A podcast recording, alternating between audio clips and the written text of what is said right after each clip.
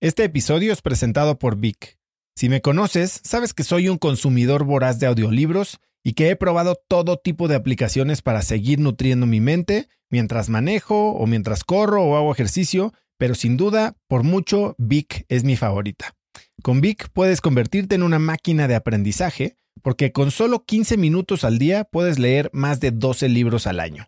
En Vic tienen más de 250 mil títulos y puedes escuchar resúmenes de bestsellers en menos de 15 minutos o libros completos, incluido mi libro Haz lo que importa, así como mis Vic originales como Cómo combatir el síndrome del impostor. Vic, por ser escucha de cracks, te regala 7 días de prueba y después contenido ilimitado por solo 167 pesos al mes en un pago anual de 1.999 pesos al suscribirte a Vic. Simplemente ve a cracks.la diagonal Vic. Vic se escribe B alta E E K.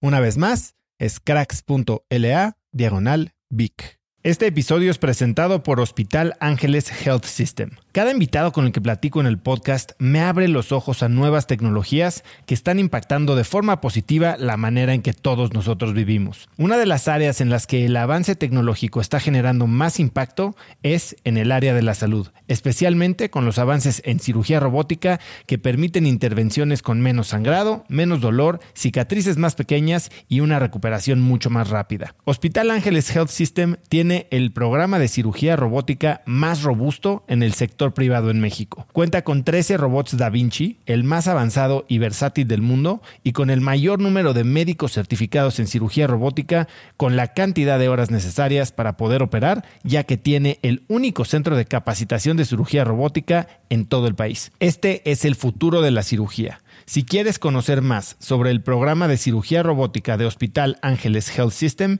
y ver el directorio de doctores, visita cracks.la diagonal ángeles. Una vez más, es cracks.la diagonal ángeles. Consulta a tu médico. Cuando yo llegué a la laguna del Chichica, me metí al agua sin ganas y me di cuenta a los pocos metros que mis gogles estaban llenos de agua y era que estaba llorando. Pero al mismo tiempo me di cuenta que estamos vivos, que la vida sigue y que ese dolor no se quita, pero que de alguna forma eres muy capaz de darte cuenta de todo lo maravilloso y la bendición que fue ese ser querido en tu vida y que si bien hoy ya no está tu sí.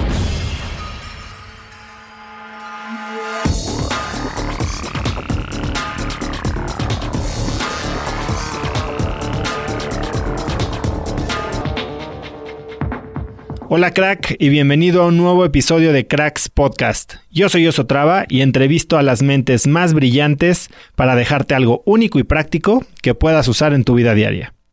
Hoy mi invitada es Mariel Holly.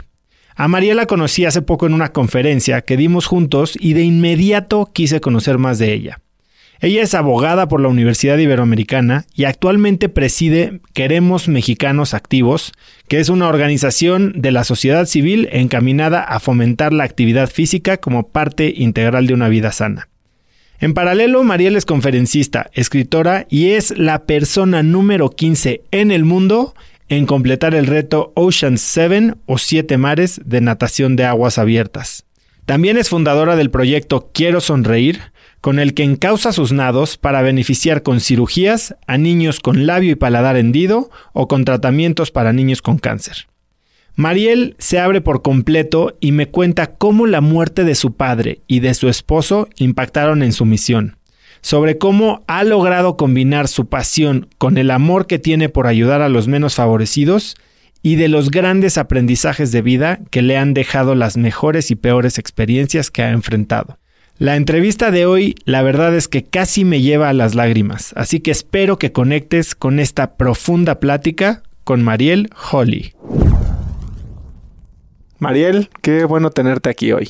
Al contrario, muchas gracias Oso y muchas gracias a todos los cracks que andan por allá afuera en este programa para escucharnos. Ah, padrísimo, nos conocimos hace poco este, en la conferencia que dimos en Toluca. Estuvo muy padre, yo creo que te llevaste hora y media de fotos después, todo el mundo quería... contigo también, no te contigo. Pero bueno, hay mil cosas que platicar, digo, de entrada siete mares. Así es. Pero quiero empezar por algo diferente. ¿Te gusta el béisbol? Eh, me gusta, no soy tan asidua, pero me gusta, me parece que es, es un deporte juego que tiene que ver con un trabajo en equipo, con mucha cabeza, con generar pues toda una estrategia, ¿no? De, de, diferentes tipos de jugadores y eso es lo que me parece que hace al equipo, ¿no? El que tiene buen lanzamiento, el que es bueno para cachar, el que corre veloz, entonces que es algo eso muy me diferente gusta. a lo que tú haces. Totalmente, así es. Así que pensar en equipo debe ser algo que Le voy a los. Diablos Rojos. muy bien y por eso quería preguntarte qué aprendiste de lanzar la primera bola hace unas semanas. Eh, fue un evento eh, que de alguna manera me sentí muy halagada que me hayan invitado, porque al final del día, pues lo, lo estás comentando, ¿no? Soy muy ajena. Mi deporte o mi actividad física o mis nados, por así decirlo, en aguas abiertas, pues podría pensar alguien que es muy distinto y muy ajeno a lo que sería un juego de béisbol. Pero me gustó el hecho de que me hayan invitado, me gustó y me sentí muy halagada, no nada más el haberme invitado a lanzar la primera bola, pero creo que la distinción de la primera bola es muy especial del lanzamiento. Eh, me encantó conocer a cada uno de los jugadores, a cada uno de ellos les regalé un libro Corazón de Mar y tuve la, pues la, la oportunidad de darme cuenta lo que implica y el equipo, que es lo que te acabo de comentar. Y en ese equipo hay de todo tipo de personas, ¿no? Y yo creo que lo que hace pues un objetivo y un logro como tal es que se pueda hacer en equipo. Y eso tú me podrías decir, ¿de verdad eso fue lo que aprendiste o lo que te llevaste del lanzamiento de la primera bola? Creo que si bien los eventos que yo he hecho en términos de natación en aguas abiertas podrías pensar que es una sola persona la que va nadando, yo hoy te podría asegurar y decir con toda certeza que yo no habría logrado lo que he logrado si no es a través de trabajar en un equipo. Y entonces el visualizarlo el día del lanzamiento de la primera bola con los diablos, pues me di cuenta que, que al final del día yo también soy parte de un equipo. Sí, y ahora un poco más adelante quiero que me platiques justo cómo se componen estos equipos, ¿no? Te oí decir, después del lanzamiento de esta primera bola, que eras como una gota de agua Así es. Que tenías que ser una gota de agua. ¿Qué significó eso? Mira, significa dos cosas. Por una parte, el que todos tenemos la capacidad de, al ser una gota de agua, transformar. O sea, tú sabes que de alguna forma en esas sequedades, en esas tierras desérticas, en esos lugares donde pues no ha habido agua en mucho tiempo, la capacidad que tiene una sola gota de agua es de generar vida, de transformar. Y eso es lo que de alguna forma yo me visualizo. Esa gota de agua que con una sola gota de agua transformas no nada más tu vida, sino en muchas ocasiones tu entorno y puedes contribuir siendo esa misma gota de agua en transformar la vida de muchas personas. ¿Y cómo piensas en eso? Tú llegas como gota de agua a transformar y una visión opuesta tal vez sería lo que decía Bruce Lee, ¿no? Sé como agua. Y la teoría de Bruce Lee es que el agua, si está en un jarrón, se hace jarrón. Si está en un vaso, es un vaso, ¿no? Tienes que ser como el agua y adaptarte a tu entorno. Tú estás hablando de transformarlo. Ajá. ¿Cuándo te adaptas y cuándo transformas? Ay, oso. Qué buenas preguntas. Mira, yo creo que en términos de lo que yo he vivido, en términos de lo que ha significado mi vida como nadadora de aguas abiertas, pero que al final del día la traslado muchísimo a mi vida personal, a mi vida como mamá, a mi vida como esposa, a mi vida como parte de una familia, como profesionista, como parte de una comunidad, me parece que podríamos tener un punto intermedio, ¿no? Y cómo eh, esa gota de agua puede de alguna manera transformar, transformar la vida de la misma persona. ¿Y por qué lo dije en ese sentido? Porque la gota de agua se convierte en la voluntad que tenemos los seres humanos. Es esa gota de agua, es una gota de agua la que necesitas para germinar una semilla. Lo mismo sucede con la voluntad de las personas. Es una sola decisión, un solo pensamiento que te haga dar un paso al frente. ¿No? Y en ese sentido tú te conviertes en esa gota de agua que sí de alguna manera puede transformar la vida de otras personas, pero transformarte a ti mismo. Y muchas veces lo que todos vamos buscando, pues no es que se vaya transformando el entorno, que a veces pudiéramos pensar, ¿no? Si esto funcionara mejor, yo funcionaría mejor. Si esto fuera más eficiente, yo sería más eficiente. Y creo que pues parte del secreto de ser esa gota de agua es transformarte a ti primero. Que seas tú esa gota de agua para ti mismo. Que sea esa capacidad que tenemos todos los seres humanos que se llama la voluntad de decir sí puedo y doy un paso al frente. Y entonces es como una gota de agua. No se necesitan grandes decisiones, no se necesitan proyectos, se necesita esa gota de agua que eres tú mismo, que es tu capacidad evolutiva de decir si puedo y lo hago. Qué fácil es decir si tan solo, ¿no? Ajá. Pero si tan solo tú decidieras dejar de decir si tan solo y empezaras a hacer. Exactamente, exactamente. Tienes una filosofía increíble y usas mucho este hashtag transformando vidas, ¿no? Y, creo que has llegado ahí a través de mucho trabajo, mucho sufrimiento. Tal vez alguien diría, oye, ¿cómo puede alguien que se echa a una alberca o a un mar o a donde tú quieras echar unas brazadas, transformar la vida de gente. Y creo que tienes mucha autoridad para explicar por qué. Gracias. ¿Cómo empiezas a nadar? O sea, ¿a, qué edad nace tu amor por el agua? Eso es algo que te comparto, le comparto pues a todo el auditorio, todo tu auditorio que nos está escuchando el día de hoy, que hace algunos años me hicieron esta misma pregunta. Y como que de bote pronto dije, fue en un triatlón, ¿no? Me invitaron unas amigas a participar en un triatlón y de las disciplinas del triatlón yo lo único que sabía hacer o hacer bien por lo menos era nadar. Y luego me quedé pensando y dije, no, yo creo que va mucho más allá, mucho más lejos, mucho más atrás. El agua ha sido parte de mi vida, es parte fundamental de mi infancia y hoy te puedo compartir que mi primer nado en aguas abiertas lo hice a los nueve años de edad. Entonces, sí, algunas personas me dicen, pero ¿cómo, Mariel? Pues, ¿qué? ¿Te echaste al agua y empezaste a nadar en una competencia o cómo? Y no lo hice así, Osvaldo. Mira, lo hice de una manera como muy coloquial en una vacación. Mis abuelos nos invitaron a mi hermana y a mí a Acapulco a pasar unos días. La rutina de todos los días era caminar durante el amanecer, la playa, recoger conchitas y regresar, digamos, este, al punto de partida, pues ya acalorados y con hambre y con ganas de desayunar. Y por ahí del tercer día yo tenía las plantas de los pies raspadas por las caminatas de los días previos y el día anterior me había cortado el talón. Y entonces conforme íbamos caminando, sentía pues esa molestia de estas como arenitas que se me iban, pues que me iban lastimando, ¿no? En esa cortadita que me había hecho en el talón. Y cuando finalmente llegamos, digamos, al fondo de la playa, donde caminábamos todos los días, le dije a mi abuela, abuelita, ¿me puedo regresar nadando?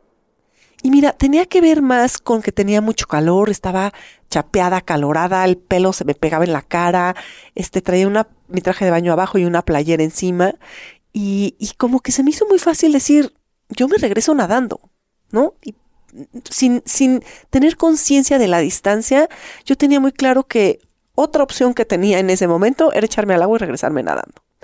Y entonces mi abuelo, que era un hombre de saltillo, media 1,90, se me queda viendo y me dice, ¿está usted loca? ¿Cómo cree que va a nadar tanto? Y sin pensarlo, me quité la playera y se las, así como que la aventé al aire, la cachó mi hermana, que tendría cinco años, le llevo cuatro años a mi hermana, y corrí al agua y me eché a nadar. Y entonces mi abuelo y mi abuela como que no entendían qué había pasado, pero a mí me quedó claro que si ya me había echado al agua tenía que empezar a nadar. Y ese día aprendí grandes lecciones. La primera gran lección que aprendí fue que si te quedas donde revienta la ola, pues te revuelca. ¿No? Entonces o te sales y si me salía sabía que mi abuelo no me iba a volver a dejar que me volviera a meter, o bien te metes. Te metes, ¿no? Te metes al mar y dejas ese punto donde te revuelca la ola. La segunda gran lección que aprendí que me quedé muy impactada fue que cuando estás jugando en el mar, estás de alguna manera, pues, este, en, estos días de playa, de diversión, de alegría, una gotita de agua que te cae en el ojo y te quieres morir, ¿no? Es suficiente para quererte sacar el ojo y decir, ¡ay, me arde! Y ese día empecé a nadar de pecho, un poco tratando pues de avanzar conforme mis abuelos y mi hermana iban avanzando. Y de repente me di cuenta que tenía que pues hacer brazadas, brazadas de crawl, ya sabía nadar. Y en un instante hice una brazada de crawl y abrí los ojos adentro del mar. Y me di cuenta que no me pasaba nada, que no se me salían los ojos, por así decirlo. Y eso me impactó muchísimo, porque dije, ¿cómo es posible que una gota de agua te cause tanto dolor? ¿Y cómo es increíblemente posible que abra los ojos dentro del agua del mar y no me pase nada? Y probablemente no me aventé todos los 500 metros que duró el nado con los ojos abiertos, pero, pero me di cuenta de eso. Y eso lo, lo he reflexionado y me doy cuenta que en la vida a veces así pasa. ¿No? Algo muy pequeño nos genera una gran molestia. Y después vemos que podemos afrontar problemas importantes. sin hacernos menos, con una capacidad de salir adelante, de continuar, de seguir dando pasos al frente. Eso me, me sorprendió muchísimo. Y bueno, la tercera es que nadas o nadas, ¿no? O sea, para avanzar tienes que nadar. Eh, en algunas ocasiones por ahí me han dicho la corriente puede ser en contra. Ese día no, ese día el mar todavía no se encargó de darme esa lección. Fue de alguna manera un mar pues muy, muy amable, ¿no? A los nueve años de edad. Y pues no me revolcó la ola, ¿por qué? Porque no me quedé en el punto de la revolcada. Pero sí entendí que tenía que nadar y hacer un esfuerzo para poder llegar al punto al que quería llegar. Y eso pues sucede en la vida de la misma forma.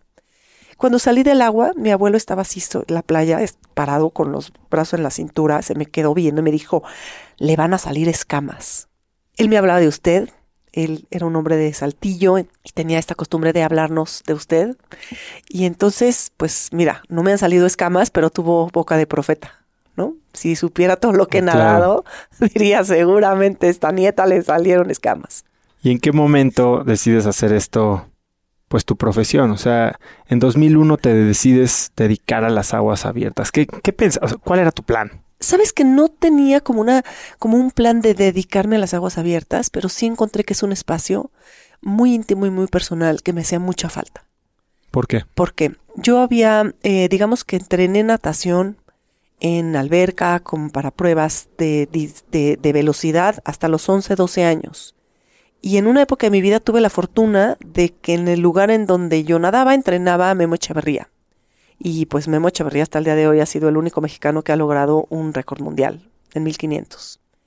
Y de alguna forma pues tuve esa fortuna y descubrió que pues era buena nadadora. Y si no era tan buena nadadora, al menos tenía el tamaño adecuado para en un momento dado poder ser buena nadadora. Y le comentó a mis papás que pues a lo mejor era momento como de, de, dar un paso más, ¿no? De que esa niña de 11, 12 años que medía casi unos 75, pues pasara a entrenar pues doble sesión al día y empezar a incorporarse realmente a un equipo formal de natación. Mi papá, cirujano reconstructivo, trabajaba en el Seguro Social. Mi mamá, enfermera, dijeron, para nada, esta niña a la escuela. Y no es que yo tuviera que dejar de ir a la escuela, pero en esa época sí había como este concepto de que aquellos jóvenes que se dedicaban, pues de alguna manera a practicar una disciplina deportiva, de repente como que se alejaban de los estudios. Y en mi familia, en mi caso fue, queremos que siga en su preparación de secundaria y preparatoria, ¿no? Y seguí nadando, pero seguí nadando ya no entrenando de una manera como formal para competencia. Entonces nunca dejé de nadar durante mis años de adolescencia y juventud, por así decirlo, pero nunca lo dejé de hacer hasta que entré a la universidad. Cuando entré a la universidad tuve básicamente los cuatro y medio, cinco años de carrera, estudié Derecho en la Universidad Iberoamericana, tenía clase de siete de la mañana, empecé a trabajar en segundo semestre, me sentí así como que pues ya, yo ya, ya, ya, ya soy adulto, ya estoy estudiando una licenciatura, entonces exactamente, este, empecé a pasantear en segundo semestre, terminando segundo semestre, y entonces el horario pues se restringe, ¿no? Tus dos horas extras del día que de alguna manera pues de joven tienes para hacer alguna disciplina deportiva o para hacer una actividad artística, pues se me fueron. ¿Y qué sucedió? Tenía clase de 7 a 9 de la mañana, trabajaba de 9 a 1 y tenía clases de 4 a 8 o a 4 a 10. Entonces, esos años de estudio universitario dejé de nadar y descubrí que me hacía falta, que me hacía mucha falta. Me hacía falta en términos de actividad física, porque es algo que había practicado durante toda mi vida. En mi familia, sí, mi papá y mi mamá, tanto a mi hermana como a mí, nos inculcaron el poder practicar una actividad física por salud. Más allá de por llegar a ser grandes deportistas, por salud. Incluso mi hermana fue una gran deportista en su momento porque fue campeona nacional de heptatlón, de atletismo, cuando pues, tenía como 10, 11 años de edad. Este, y entonces era parte de lo que vivíamos en, en mi casa. Y sin embargo, en esa etapa de mi vida, lo dejé. Dejé de tener natación o de nadar o de tener alguna actividad física. ¿Por qué? Porque no tenía horas en el día. Y lo extrañaba. Lo extrañaba mi cuerpo, lo extrañaba mi, mi, mi, mi capacidad mental, por así decirlo, porque una vez que te acostumbras a tener una actividad física todos los días, tu mente lo extraña. Es impresionante. Porque genera mucho bienestar. esta sensación de bienestar, ¿no? Y genera pues todo lo que sabemos desde un punto de vista biológico o bioquímico. Y entonces para mí era algo que, que me hacía mucha falta. Y después, eh, cuando me recibí, regresé a nadar un par de horas al día y me di cuenta que era algo que no quería volver a dejar nunca, porque me daba mucha vida, porque me daba mucha paz, porque me ayudaba en un espacio en tiempo que tenía para reflexionar, para reflexionar sobre lo que sucedía en mi vida, mi vida cotidiana. Eso es algo increíble. A mí de la natación lo que más me intriga es qué haces. Eh, con tu cabeza, con tantos pensamientos, esas horas de monotonía total. Sí. Sí. Digamos, en la caminadora te subes y estarás oyendo música, estás viendo la tele, estás platicando con el de al lado, como tú quieras, ¿no? Aquí es mucho tiempo de soledad. Sí, exactamente. La natación creo que es una disciplina que implica mucho trabajo mental, pero que me parece que gran parte de ese trabajo mental es muy personal, es muy íntimo. Porque empiezas como a reflexionar sobre ti mismo, porque empiezas a escuchar tu, respiración, te vuelves muy consciente de tu respiración conforme vas nadando. Empiezas a, generar este contacto tu cuerpo con el agua, lo que genera tu cuerpo en el agua, ¿no? Las burbujas cada vez que pones tu, tu, brazo bajo el agua y de alguna manera pues esa propulsión que haces genera estas burbujas. Te vuelves muy consciente del trabajo que estás haciendo en lo físico, cómo vas consumiendo energía, ¿no? Conforme vas nadando. Y aprendes a que esto es parte de la rutina de ser nadador, ¿no?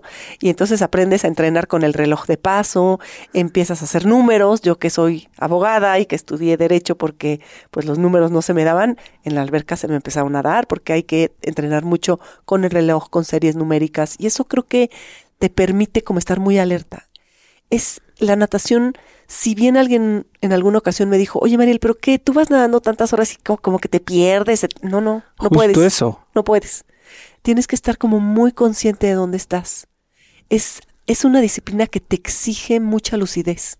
¿Sí me entiendes? A mí lo que me daría miedo es estar tanto tiempo solo con mi cerebro, sobre todo e, esa voz que me va a decir, ya no puedes, o estás cansado, o está frío, o ya me empezó a picar el traje de baño. Este. Que te pase en cualquier disciplina, ¿no? En pero tal vez te distraes corriendo un maratón con la gente, no sé. Sí, estoy de acuerdo. Aquí sucede. Y te puedo decir que no nada más cuando estás en un evento ya formal de aguas abiertas, sucede todos los días cuando te echas al agua a entrenar. Y el trabajo que hace tu cabeza es impresionante. Y lo que estás diciendo es real, ¿no? O sea, de repente hay momentos en que tu principal enemigo eres tú. Y tu principal enemigo en términos de ¿qué haces aquí? Son las cinco y media de la mañana cuando podría estar dormido. ¿Qué haces aquí cuando el agua está o muy caliente o muy fría? Pero también tu cabeza empieza a funcionar no nada más contra ti, sino a generar creatividad. Y a mí me parece que ese es un acierto en mi vida, ¿no? Mis grandes, digamos, proyectos han surgido en el agua, cuando voy nadando. Y entonces digo, ¡Ah! ¿ahora qué quiero hacer? Y empiezan a salir ideas. Y entonces, ¿por qué no escribes tus memorias? ¿Y por qué no este, lo pones en blanco y negro? ¿Y por qué no? Pues ahí está Días Azules y Corazón de Mar, ¿no? ¿Y por qué no generas un proyecto nuevo? ¿Y por qué no generas todo un concepto que tenga que ver con transformar la vida de alguien más a través de tus nados? Nadar con una causa, con una causa real, que tus brazadas se transformen en un proyecto de cirugías o en un proyecto de tratamientos de quimioterapia para niños o en un proyecto de apoyo a mujeres en la cárcel. Entonces de repente ya me da miedo mi cabeza porque, porque sé que ahí viene. ¿Y a dónde creíste que ibas a ir? ¿En, qué momento se vuelve real? Se vuelve real, eh, Obtienes un récord Guinness en 2007. Eso ya es real. Sí, eso ya es real. Y te voy a decir en qué momento se, digamos que vuelve a tomar forma. Cuando regreso a nadar después de, de, de graduarme en la universidad, me queda claro que es algo que no quiero dejar nunca porque me genera todo este beneficio, todo este bienestar, esta sensación de, de calidad de vida, ¿no? En lo íntimo, en lo personal. Y también me doy cuenta que mi cabeza empieza a trabajar de una forma distinta, en ámbitos diferentes de lo que normalmente trabajabas. Si llegas al trabajo, tu mente empieza a trabajar en las cosas de trabajo, llegas a tu casa, con tu pareja, con, ¿no? con diferentes momentos. Pero en ese espacio tengo la intimidad para ser creativa, para fantasear, para soñar y para empezar a planear qué quiero en la vida. y em, regreso a competir natación en términos de competencia masters.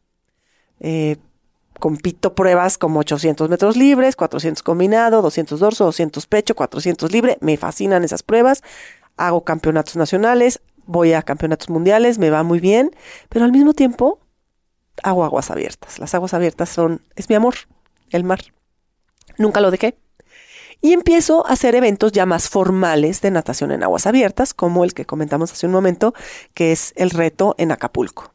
Digamos que fue mi primer evento, por así decirlo, de aguas abiertas ya formal. El Maratón Guadalupano, eventos que llevan muchos años de celebrarse en México, que si bien la distancia del Maratón Guadalupano son 5 kilómetros, pues de alguna manera ya, ya implica trasladarte de un punto a otro en el mar 5 kilómetros. El reto. La primera vez que lo hago, hago 11 kilómetros, entonces, pues me doy cuenta que me encanta. Y entonces al año siguiente les digo, pues lo quiero hacer ida y vuelta. Y seguía siendo como hobby. Como hobby, tal cual. Y al mismo tiempo, pues ya tengo mis dos hijos, y tengo mi esposo, y tengo mi trabajo, y tengo mi casa, y tengo compañeros de natación con los que compartes, ¿no? este gusto de la nadada, y planeamos en su momento, me invitan más bien, yo no lo planeé y lo, lo digo tal cual, a participar en un, en un equipo que se está formando para hacer la máxima distancia en relevo que se ha hecho en el Canal de la Mancha. Y a mí en ese momento se me abre una posibilidad espectacular en mi vida. ¿Por qué? Porque yo sé en el fondo de mi corazón que yo quiero nadar el Canal de la Mancha de manera individual. Pero este evento en relevo, en un equipo, me abre esa posibilidad de que se vaya haciendo real. ¿Hubo alguien en, este, en esta etapa de jovista que digamos, te, empujaba al siguiente nivel. Platicaba con Carla Willock, que probablemente la conoces. Sí, la conozco. Eh, y es una entrevista padrísima en la que me cuenta cómo ella se metió al montañismo y cómo decidió hacer el Everest, ¿no? Y cómo se entrenó a través de miles de montañas antes. Pero me cuenta cómo el, Club Alpino de México le ayudaba y cómo había ciertas personas que como que le iban involucrando ya en un tema más serio. ¿Tú tuviste a alguien así? Mira, yo creo que el haber sido parte de este relevo eh, que, hicimos el cruce cuádruple al Canal de la Mancha, fue, fue ese alguien, por así decirlo, ¿no? Que me hizo que abriera los ojos y que me diera cuenta de mi capacidad. Y en ese sentido fue un, equipo de cuatro hombres y dos mujeres. Entonces de ahí es muy peculiar, ¿no? Porque, porque entonces de repente alguien dijo, oye, pero ¿por qué hice un equipo así tan, tan peculiar, por así decirlo? ¿Por qué? Porque de alguna forma es sumar esfuerzos. Y eso se trata un equipo, de sumar esfuerzos. Y al equipo pones lo que le sirve al equipo y lo que va a hacer que ese equipo logre el objetivo. Y aquí era un equipo en el que participaban Jorge Urreta, que había sido nadador de, de México 68, el mayor de edad, por así decirlo. Omar Díaz, que te puedo decir que es pues hasta el día de hoy, de los grandísimos nadadores que ha habido en México de aguas abiertas de hace 30 años y Mayalen Noriega, que estaba terminando su carrera. Mayalen es amiga mía. Sí, pues Mayalen era parte de que este nadó contigo. Sí. Y entonces, y Alejandro Moreno en medio, Luis Pinero en medio, o sea, era un equipo como con personas que venían como de diferentes ámbitos de vida, pero todos muy buenos nadadores y con esta intención de generar un equipo que lograra hacer la máxima distancia que se había hecho en el Canal de la Mancha en relevo. O sea, no estábamos hablando de vamos a hacer un relevo, digamos, de una, un solo cruce, sino eran cuatro cruces en el Canal de la Mancha. Implica muchísimo. Y lo logramos. Y logramos hacer pues casi una hora menos que el equipo que tenía en su momento el récord Guinness o el récord del tiempo más veloz de haber hecho este cruce cuádruple. Y, lo que es bien relevante es que hasta la fecha sigue vigente. Es decir, no ha habido otro equipo de seis personas que hayan hecho un cruce cuádruple en el Canal de la Mancha y que lo hayan hecho en mejor tiempo de lo que lo hicimos hace, pues cuando me dijiste 2007, ¿no? Entonces creo que tiene, e, e, ese para mí fue un, un gran trampolín, porque no nada más fui parte de este, de este equipo, que en su momento fue el equipo Sport City México, sino que además ese proyecto tuvo una causa, y fue una causa real, y fue una causa que entre todos los integrantes del equipo decidimos que queríamos nadar para recaudar fondos para cirugías para niños con labio y paladar hendido. Entonces, ahí me di cuenta que no estábamos haciendo un evento deportivo meramente por decir vamos a hacer un cruce al Canal de la Mancha. Que no estábamos haciendo eh, esta intención de dejar una marca en el ámbito deportivo, sino tenía mucho más que eso. Se hizo un proyecto de cirugías para niños con labio y paladar hendido porque además tuvimos socios maravillosos que se unieron al proyecto. En lo personal Alejandro Martí, en, como empresa Grupo Martí, en lo personal don Alfredo Harpelú y a través de Fundación Alfredo Harpelú, en, en la manera institucional Fundación Telmex, y de repente vimos que era un proyecto, pues al menos yo me di cuenta que tenía pies y cabeza. O sea, tú pones tu esfuerzo nadando, pero hay alguien más que, por así decirlo, por ese esfuerzo que tú estás haciendo, va a poner lo que se necesite. ¿Para qué? Para cirugías para niños. ¡Wow! O sea, wow, ese día me quedó claro que yo quería seguir esto. ¿Y qué Ahí cambia? empezó. ¿Qué cambia en tu vida cuando te das cuenta de esto? O sea, ¿Sabes qué? Me, me- me doy cuenta que esto es lo que quiero hacer por el resto de mi vida. Porque además, eh, a mí me queda claro ese año que además de que logramos este gran evento deportivo, porque al final del día pues así fue, en términos de un relevo, logramos hacer el cruce cuádruple, se logró hacer un récord Guinness y además logramos la parte de generar conciencia sobre lo que tú puedes hacer para transformar la vida de alguien más. Y yo le trabajé mucho a la parte de la causa. Y, y es muy sencillo. Mi papá había sido médico del Seguro Social y cuando se jubila lo invitan a hacer cirugías para labio y paladar hendido. En algún momento nos juntamos todo el equipo, nos reunimos y decimos, bueno, cada quien proponga una causa. Yo creo que la que tenía más clara esa causa era yo, porque lo tenía en mi casa. Y todos aceptaron. Y eso, pues hasta el día de hoy lo agradezco. Y ese, cuando finalmente concluyó ese nado, así, lo logramos, yo adentro de mí sabía que mi siguiente paso era hacerlo de manera individual. pero hiciste otras cosas antes. ¿Sí? O sea, ya dijiste voy y voy a la grande. ¿Y qué fue lo primero? ¿Pensabas en el Canal de la Mancha? ¿Pensabas en los Siete Mares o pensabas en la Triple Corona? Porque te vas y nadas Manhattan. No, te voy a decir. Manhattan fue un nado preparatorio para el Canal de la Mancha. Después, eh, mi intención era nadar primero el Canal de Catalina antes que el Canal de la Mancha, también como nado preparatorio. Pero, pues, la sorpresa es que la fecha del Canal de la Mancha me la dan antes que la fecha de Catalina, por así decirlo. Entonces, hay veces en la vida que tienes estas oportunidades y las tomas o no. Entonces, sí, lo primero fue Manhattan.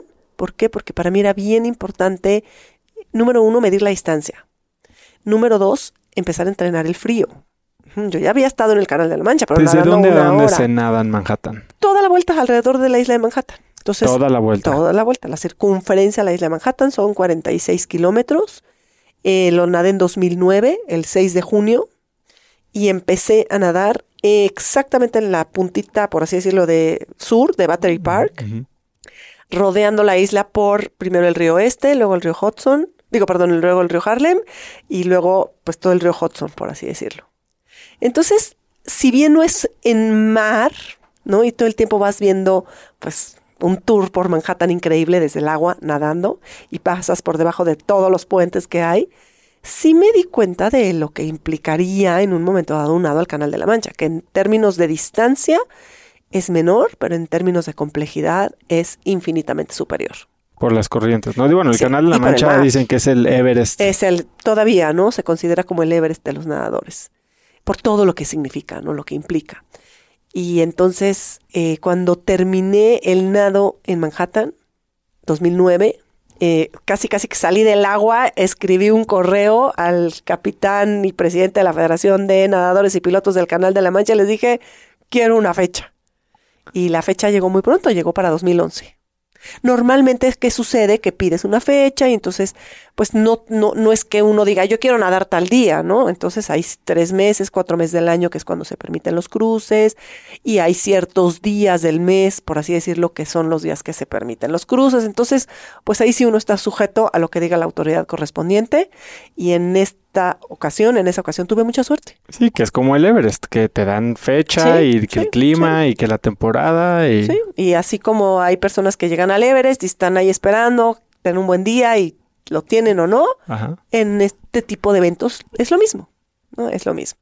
Pero sí me quedó claro que esa historia que yo había escuchado cuando tenía ocho años de edad de mi abuelo que había cruzado el Canal de la Mancha, que en ese momento yo no había entendido qué significaba y qué significaba en términos íntimos y de persona, pues se estaba haciendo realidad en mi vida, ¿no? Y yo te puedo decir que, que yo escuchaba la historia de mi abuelo de que, pues cuando él cruzó el Canal de la Mancha e iba navegando de Dover hacia Francia, lo último que quería dejar de ver eran los acantilados de Dover. Pero era también la única imagen que quería volver a ver en su vida. Y ese, en ese momento, en esa edad, yo no entendía. Y claro, luego me di cuenta, él fue, era soldado del ejército inglés, iba a Francia a combatir en la Primera Guerra Mundial y claro, cuando va navegando, lo único que quiere volver a ver en su vida son, exacto, porque eso significaba que regresaba con vida. Y entonces, cuando yo voy creciendo en la vida y voy entendiendo esa historia y luego me doy cuenta que ese mismo lugar o ese mismo espacio o ese mismo mar que mi abuelo cruzó en una embarcación para ir a una guerra se puede cruzar nadando.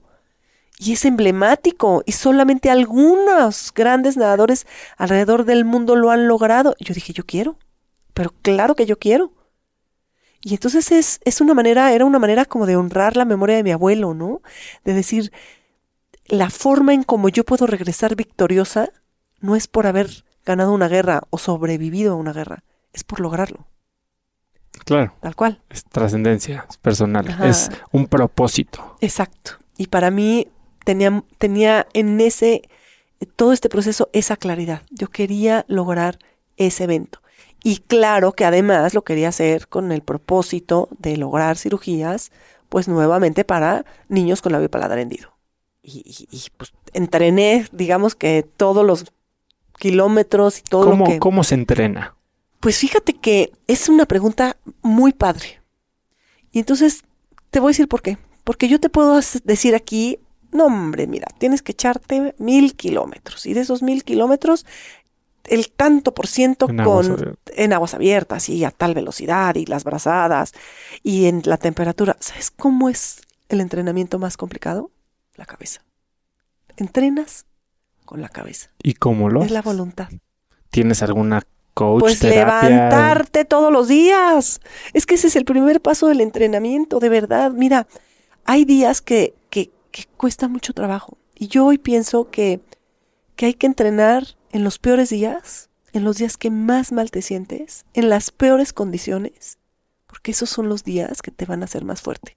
Los que realmente cuando estés ahí a la mitad del mar, nadando contracorriente, con viento en contra, con el oleaje que te está revolcando, son los que vas a sacar y te vas a decir a ti mismo, sigue adelante. ¿Y tuviste alguna ayuda psicológica en estos procesos? No, nunca he tenido una Nunca has tenido. Nunca, nunca. ¿Sabes qué? Que pues a lo mejor fui muy inocente y pensé que, que no era necesario. Probablemente no, la, nunca la he tenido y, y ahorita te explico un poco cómo fue mi proceso.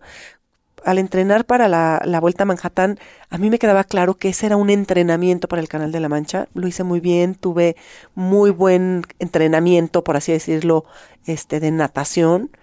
Y, y me di cuenta que, que lo hacía bien y, y me gustó. Y salí del agua muy fuerte, bien. Y dije, bueno, pues ahora viene el Canal de la Mancha. Y ahí sí le pedí ayuda como entrenadora a Nora Toledano. Y Nora me dijo, adelante, vamos a trabajar juntas. Entonces tenía la parte de entrenamiento físico con Nora, ¿no? De, de, de, de, de lo que implicaba el entrenamiento de natación. ¿Nunca discutieron estos temas mentales, Nora y tú? No, ¿sabes qué? Que desde muy niña aprendí con el profesor Rodolfo Aznar que tienes que hacer mucho trabajo de visualización y mucho trabajo de concentración, de ser muy congruente y muy consciente de lo que estás haciendo. Y a mí creo que eso me sirvió muchísimo. ¿Cómo, No, ¿Cómo se ve tu visualización? ¿En qué momento la haces? ¿Es Eh, antes de entrar al agua? ¿Ya es que estando en todos el los agua? días. Todos, todos los días. Y la hago hasta para entrenar. Y es una visualización que tiene que ver con verte en tu peor momento.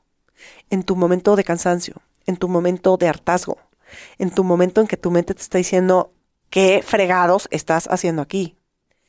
Es una visualización que tiene que ver con verte lo más íntimo de tu parte emocional, la que te duele. ¿Y en qué momento la haces? A ver, vamos a...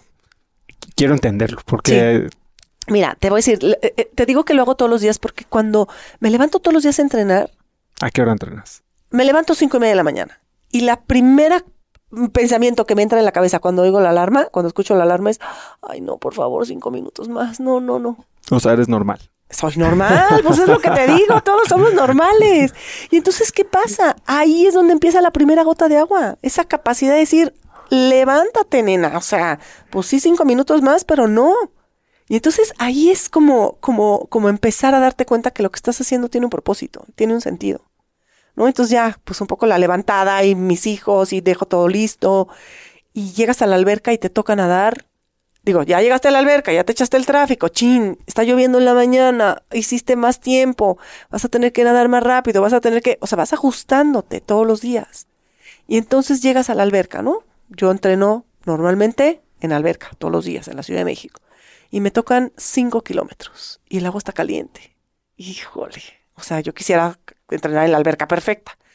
Yo quisiera tener una alberca de 50 metros, techada, temperatura 24, 25, pues no existe.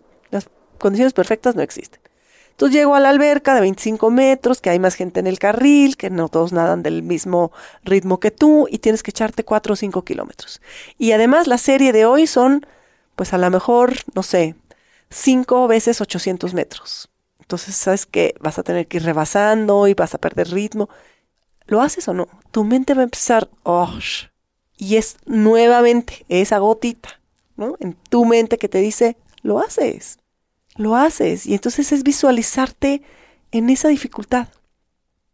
Y luego pues sales del agua y bañate a todo lo que da, desayuna en el coche porque pues ya no te dio tiempo, te comete un sándwich, llega a tu trabajo y entonces a la una de la tarde estás viendo visco porque estás agotada, porque ya nadaste, porque ya te volvió a dar hambre, porque pues todavía falta toda la tarde, ¿no? Y entonces es, a ver, calma. O sea, sí, sigue toda la tarde, sí, calma. Todo eso que puedes ir haciendo todos los días, el día del evento ayuda. Chin, tengo una junta y tengo que llegar y ya se me hizo tarde porque hay un trafical. Calma esas, todo eso, todo eso que vas viviendo cada día, lo puedes convertir en un círculo virtuoso. Me suenas a, tu propio Mr. Miyagi-san.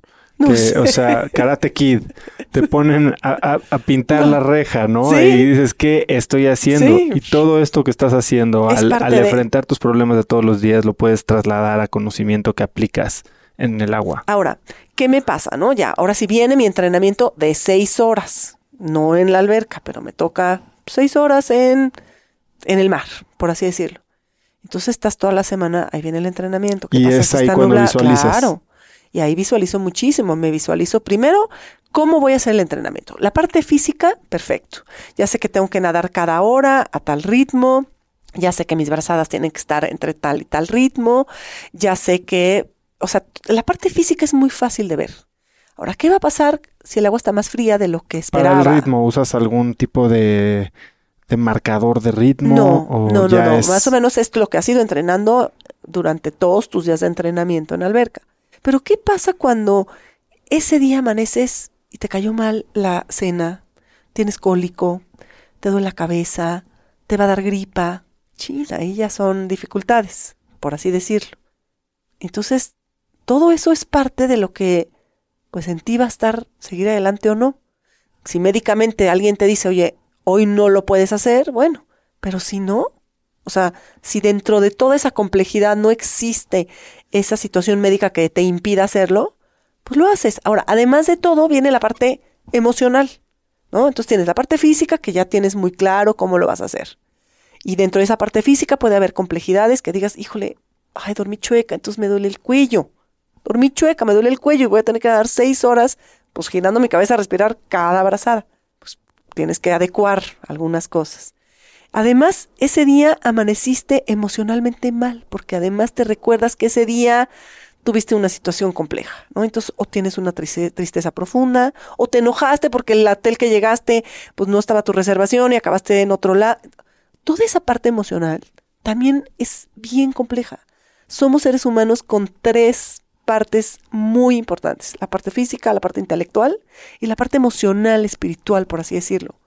Y de repente todo tiene que funcionar bien para que puedas hacer algo, ¿no? Cuando te están saliendo mal las cosas, o al menos cuando tu, tu mente, cuando estás de malas, cuando estás cansada, ¿tienes algún mantra que te repites o alguna frase que te, te saca de ese estado de ánimo? Sí, y sabes qué? que tengo dos mantras que uso mucho Y una es, inhalo, tengo fe, exhalo, estoy en paz, que me permite como centrarme otra vez en el aquí y ahora y que no obstante lo que ha pasado atrás, que puede ser terrorífico, hoy estás aquí y sin angustiarte lo que viene hacia adelante, porque no sabemos.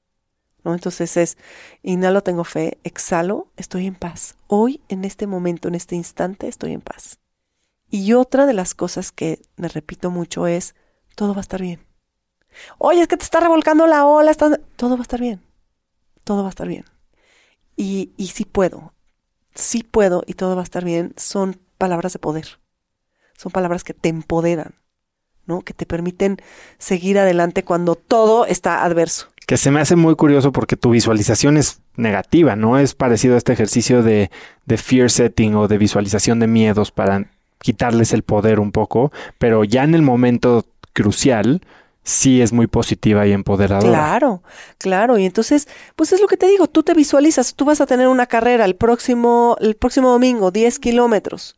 Entonces te visualizas que vas a estar cansado. ¿Qué va a pasar cuando llegues a ese punto donde estás cansado? Respira tranquilo, vuelve a agarrar tu ritmo, baja un poco tu ritmo, tranquiliza tu mente, respira profundo, este huele lo que puedas oler que te genere esta sensación de bienestar, trae a tu mente esos recuerdos.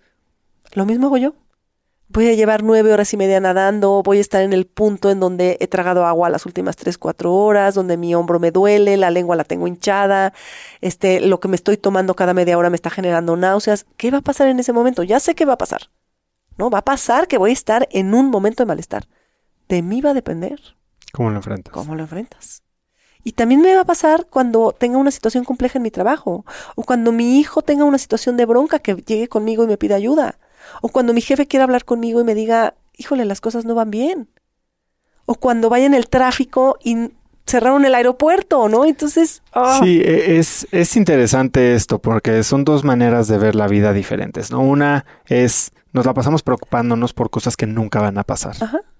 Y entonces eso te quita mucha energía y te quita mucha paz en el momento presente. Pero por otro lado, tú te estás preocupando por cosas que no sé si vayan a pasar, pero si pasan, te estás preparando de antemano, ¿no? Entonces, ¿cómo estableces ese balance entre estoy siendo melodramático, melodramática y imaginándome un futuro cataclísmico o simplemente estoy siendo realista? ¿Sabes qué? Que en un evento de esta naturaleza te van a pasar.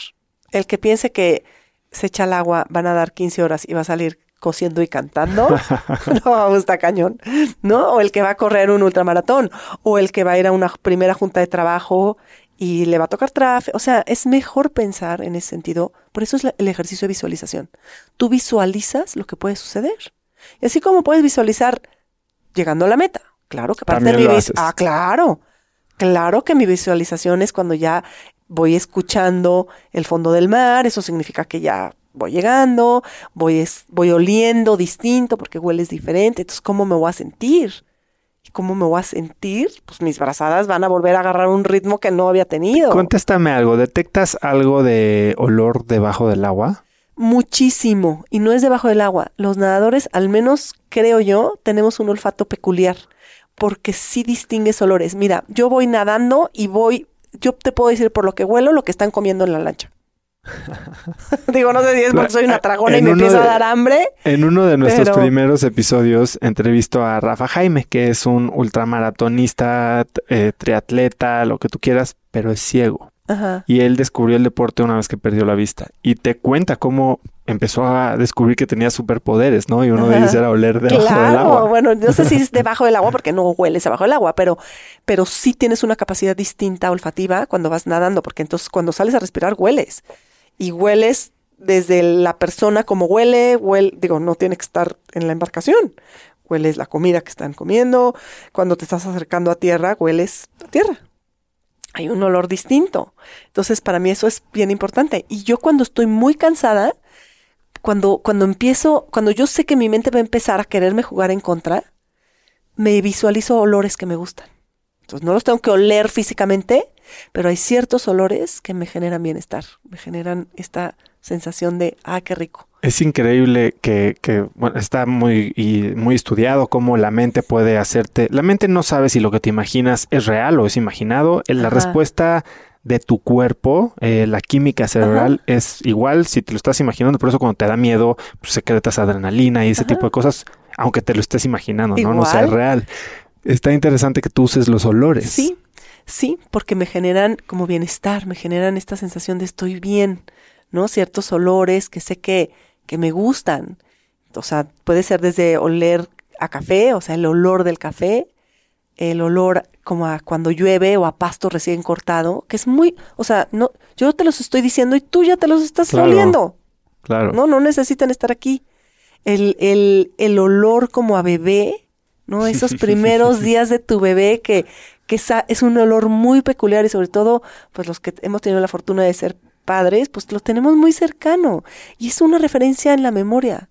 Es una referencia que te genera pues probablemente endorfinas o algún tipo de secretas, alguna sustancia que, que te permite, ¿no? Lo que me parece increíble es la precisión con la que te conoces, porque sabes exactamente qué te tienes que proactivamente imaginar para generar un sentimiento que estás buscando. Sí, pues mira, la vida me ha llevado a eso y los nados fueron un gran experimento, pero después digamos que la vida misma me llevó a darme cuenta de eso, ¿no? Bueno, has tenido situaciones bien difíciles, o sea, estás hablando de todo lo que te puedes imaginar que va a salir mal en un nado.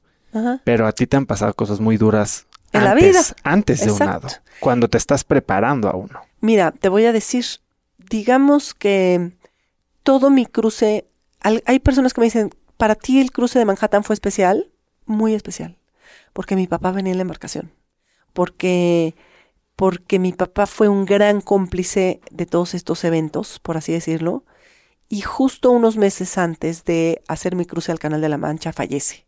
Entonces sí te cambia todo. Entonces sí te lo digo con todo, pues con toda, no, no quiero decir la autoridad, pero sí con toda la experiencia de saber lo que se siente que las cosas no salgan como uno espera. Mi papá iba a ser el médico a bordo en mi embarcación a la primera persona que le compartí, papá, ya tengo fecha, vete preparando para el año que entra fue a mi papá. De regalo de cumpleaños, le regalé su boleto de avión para que viniera conmigo pues a Inglaterra al año siguiente. Y las cosas fueron muy diferentes, muy, muy diferentes. Y, y, y, a lo mejor si alguien no conoce mi historia diría, pero ¿cómo? ¿Y con todo y todo nadó?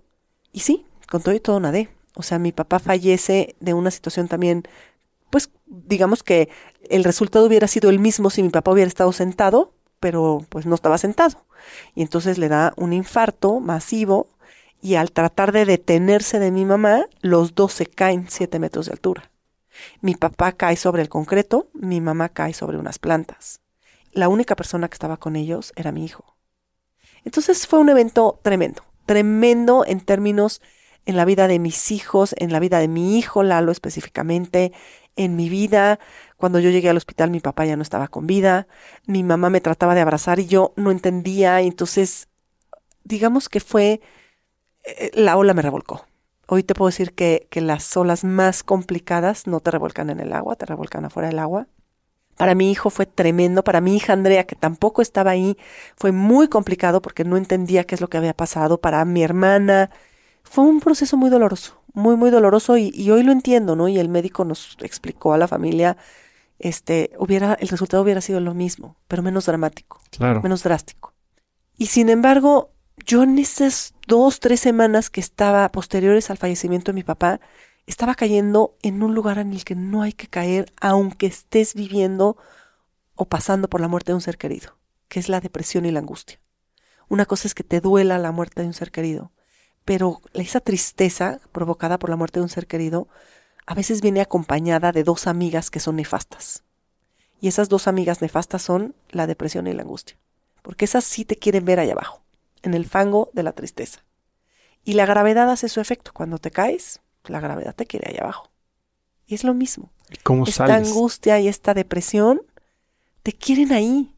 Se alimentan de, ti, de lo que tú puedes ser. Y yo me di cuenta que mi familia me necesitaba, en términos de mi mamá me necesitaba, mi hermana estaba sufriendo, mis hijos estaban sufriendo, y yo también, y yo decía así como, y yo también. Y llegó un momento en que dije, se vale que nos duela, porque es muy doloroso la muerte de un ser querido. Pero lo que no se vale es permitir que esa angustia y esa depresión te tengan ahí abajo. Y es nuevamente la gota de agua que eres tú y tu capacidad de decir, me levanto. ¿Hiciste algo conscientemente que te hacía entender que te estabas levantando? O sea, ¿cambiaste algún hábito en ese momento? Hice una situación. Primero, primero que nada, no sabía si este cruce anado al Canal de la Mancha tenía sentido o no en ese momento. Pero al menos tenía que saber si iba a ser capaz de hacerlo. Si decidía que sí. Y entonces fui a la laguna de Alchichica. Y dije, tengo que ver si voy a ser capaz de nadar. A lo mejor me echo al agua y nada más de recordar a mi papá, me salgo del agua llorando. ¿Y sabes qué fue lo que hice cuando llegué al Chichica? Hice la paz conmigo misma y con la vida. Y creo que eso es algo que para cualquier persona que pierde un ser querido hay que hacer la paz. Tenemos que hacer la paz con nosotros mismos en términos de dolor, en términos de al final del día todos vamos a ir a dar al mismo lugar, por así decirlo, pero la vida sigue. Y es bien difícil lo que te estoy diciendo, porque cuando estás en ese dolor y en ese sufrimiento, lo que menos piensas es que la vida sigue. Y la vida sigue para lo mejor, no para que se sufra, no para que te revuelques en ese, en ese estado de, de, de lodazal de angustia y de depresión, de verdad. Y una cosa es que tengas una depresión clínica y que pidas ayuda, se vale. Y otra cosa es que tengas angustia. Claro que vas a tener de alguna manera cierta ansiedad, las cosas cambian. Pero no alimentarte de ellas, no permitir que te alimenten, porque entonces no sales. Y ese cambio de mentalidad te ayudó a conectar de nuevo con esa fuerza motivadora que era tu papá. Por supuesto que sí, porque te voy a decir, cuando yo llegué a la laguna del Chichica, me metí al agua sin ganas. Y me di cuenta muy a los pocos metros que mis gogles estaban llenos de agua y era que estaba llorando. Pero al mismo tiempo, cuando giré mi cabeza a respirar y vi el cielo azul y unas nubes maravillosas, dije, qué belleza. Y cuando empecé a ver las burbujas en el agua y esas burbujas que de repente se vuelven como tornasoladas, ¿no? Como de como como brillosas, me di cuenta que estoy que estamos vivos, que la vida sigue y que ese dolor no se quita no es como que, ay, ya no me duele, no, no, no, no, no. Pero que de alguna forma eres muy capaz de darte cuenta de todo lo maravilloso y lo, la, la bendición que fue ese ser querido en tu vida. Y que si bien hoy ya no está, tú sí. Y entonces empiezas a darte cuenta que puedes, que sigues siendo ser humano. Y el seguir siendo ser humano es que sigues teniendo la capacidad de disfrutar, de vivir, de sonreír, de alegrarte, con ese primer rayo de sol. Me impresionó muchísimo y eso te lo digo adelantándome a lo que viene en mi vida. Pero después de la muerte de un ser querido, pudo haber fallecido durante la noche. A la mañana siguiente vuelve a aparecer un primer rayo de sol. Esa es la bendición y la belleza de la vida. Sigue. Y ese rayo de sol nuevamente es una nueva oportunidad, un nuevo día un nuevo aquí es vida. Eso es impresionante. Y para mí así fue. Mira, yo salí del agua en esa ocasión en la laguna del Chichica y yo creo que salí del agua con, con mucha paz. Y me di cuenta que había hecho la paz conmigo misma, con, con ese dolor que tenía, pero al mismo tiempo con esa angustia y depresión que les dije, adiós. O sea, no las quiero aquí. No sirven. Búsquense a alguien más. Y eso te permite entonces querer a alguien más, apoyar a alguien más, dar cariño, dar amor. De otra forma estás peor. Eh, eh, ¿Sabes qué sucede cuando, cuando no te permites esto? Te vuelves egoísta. Y el egoísmo, o sea, la angustia, la depresión y el egoísmo, agárrate. Agárrate, te vuelves un tirano. Hay una frase que dice que a la miseria no le gusta estar sola. Te jala a ti, hace que, todos los que están junto a ti sean miserables. Totalmente, aquí sucede lo mismo. Estás triste, pues claro, se murió tu papá, y entonces estás con una angustia, y ahora qué va a pasar, y entonces, no, yo no voy a seguir haciendo nada, y entonces, y, mi mamá quiere que la acompañe o quiere amor, pues yo también, y cómo no se da cuenta que yo también estoy sufriendo, y mis hijos, pues sí, pero era mi papá. O sea, no. Tú tienes que hacer la paz contigo mismo y tienes que darte cuenta que esa es la forma en que te vuelves a llenar de amor para poder compartir con alguien más y que sea el amor de esa persona que, se fue. Y pues nada, el Canal de la Mancha me tomó 14 horas 33 minutos. Salí del agua, pues la verdad es que con una sola palabra en la boca, que fue gracias, eh, las nueve horas y media estuve a punto de aventar la toalla, con todo y el trabajo de visualización y con todo y sabiendo que, que lo estaba logrando. Eso no significa que no se den complejidades y momentos críticos, pero es lo mismo, está en ti querer seguir adelante o no. Y te vuelves a enfrentar a una situación difícil en Japón. Sí, me vuelvo a enfrentar a una situación difícil en Japón, pero previo a Japón, mi esposo fallece. Y entonces es también una situación muy compleja, porque, mira, digamos que después del Canal de la Mancha, yo salgo del agua sabiendo que no sé en dónde esté mi papá, o su espíritu, o su alma, quiero pensar que en un lugar muy especial y con mucha paz, sabiendo que estaba orgullosísimo de que logré hacer el cruce al Canal de la Mancha. Dime algo, y no es una pregunta que te aviento a la ligera. ¿Lo has sentido? O sea, ¿lo has mm. sentido cerca? Lo he sentido cerca, sí, en ocasiones. Y, y, y, ahorita te, te, explico, porque si no me voy a desviar mucho, pero yo creo que he sentido como ese amor, como esa, esa buena relación que tuve con mi papá de, pues de, de, de mucho amor, ¿no? De mucha complicidad, de mucho cariño. Este, ¿y sabes cuándo lo sentí más cerca? Cuando Eduardo, mi esposo, se enfermó. Mi papá era médico. Y, y a los dos años que fallece mi papá, Eduardo, mi esposo, se enferma. Cáncer, ¿no? Cáncer.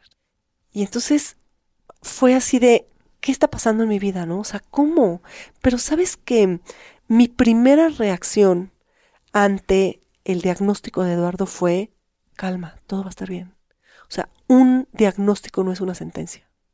Y lo platiqué con Eduardo, ¿no? Y le dije, Eduardo, todos vamos, de alguna manera tenemos una línea.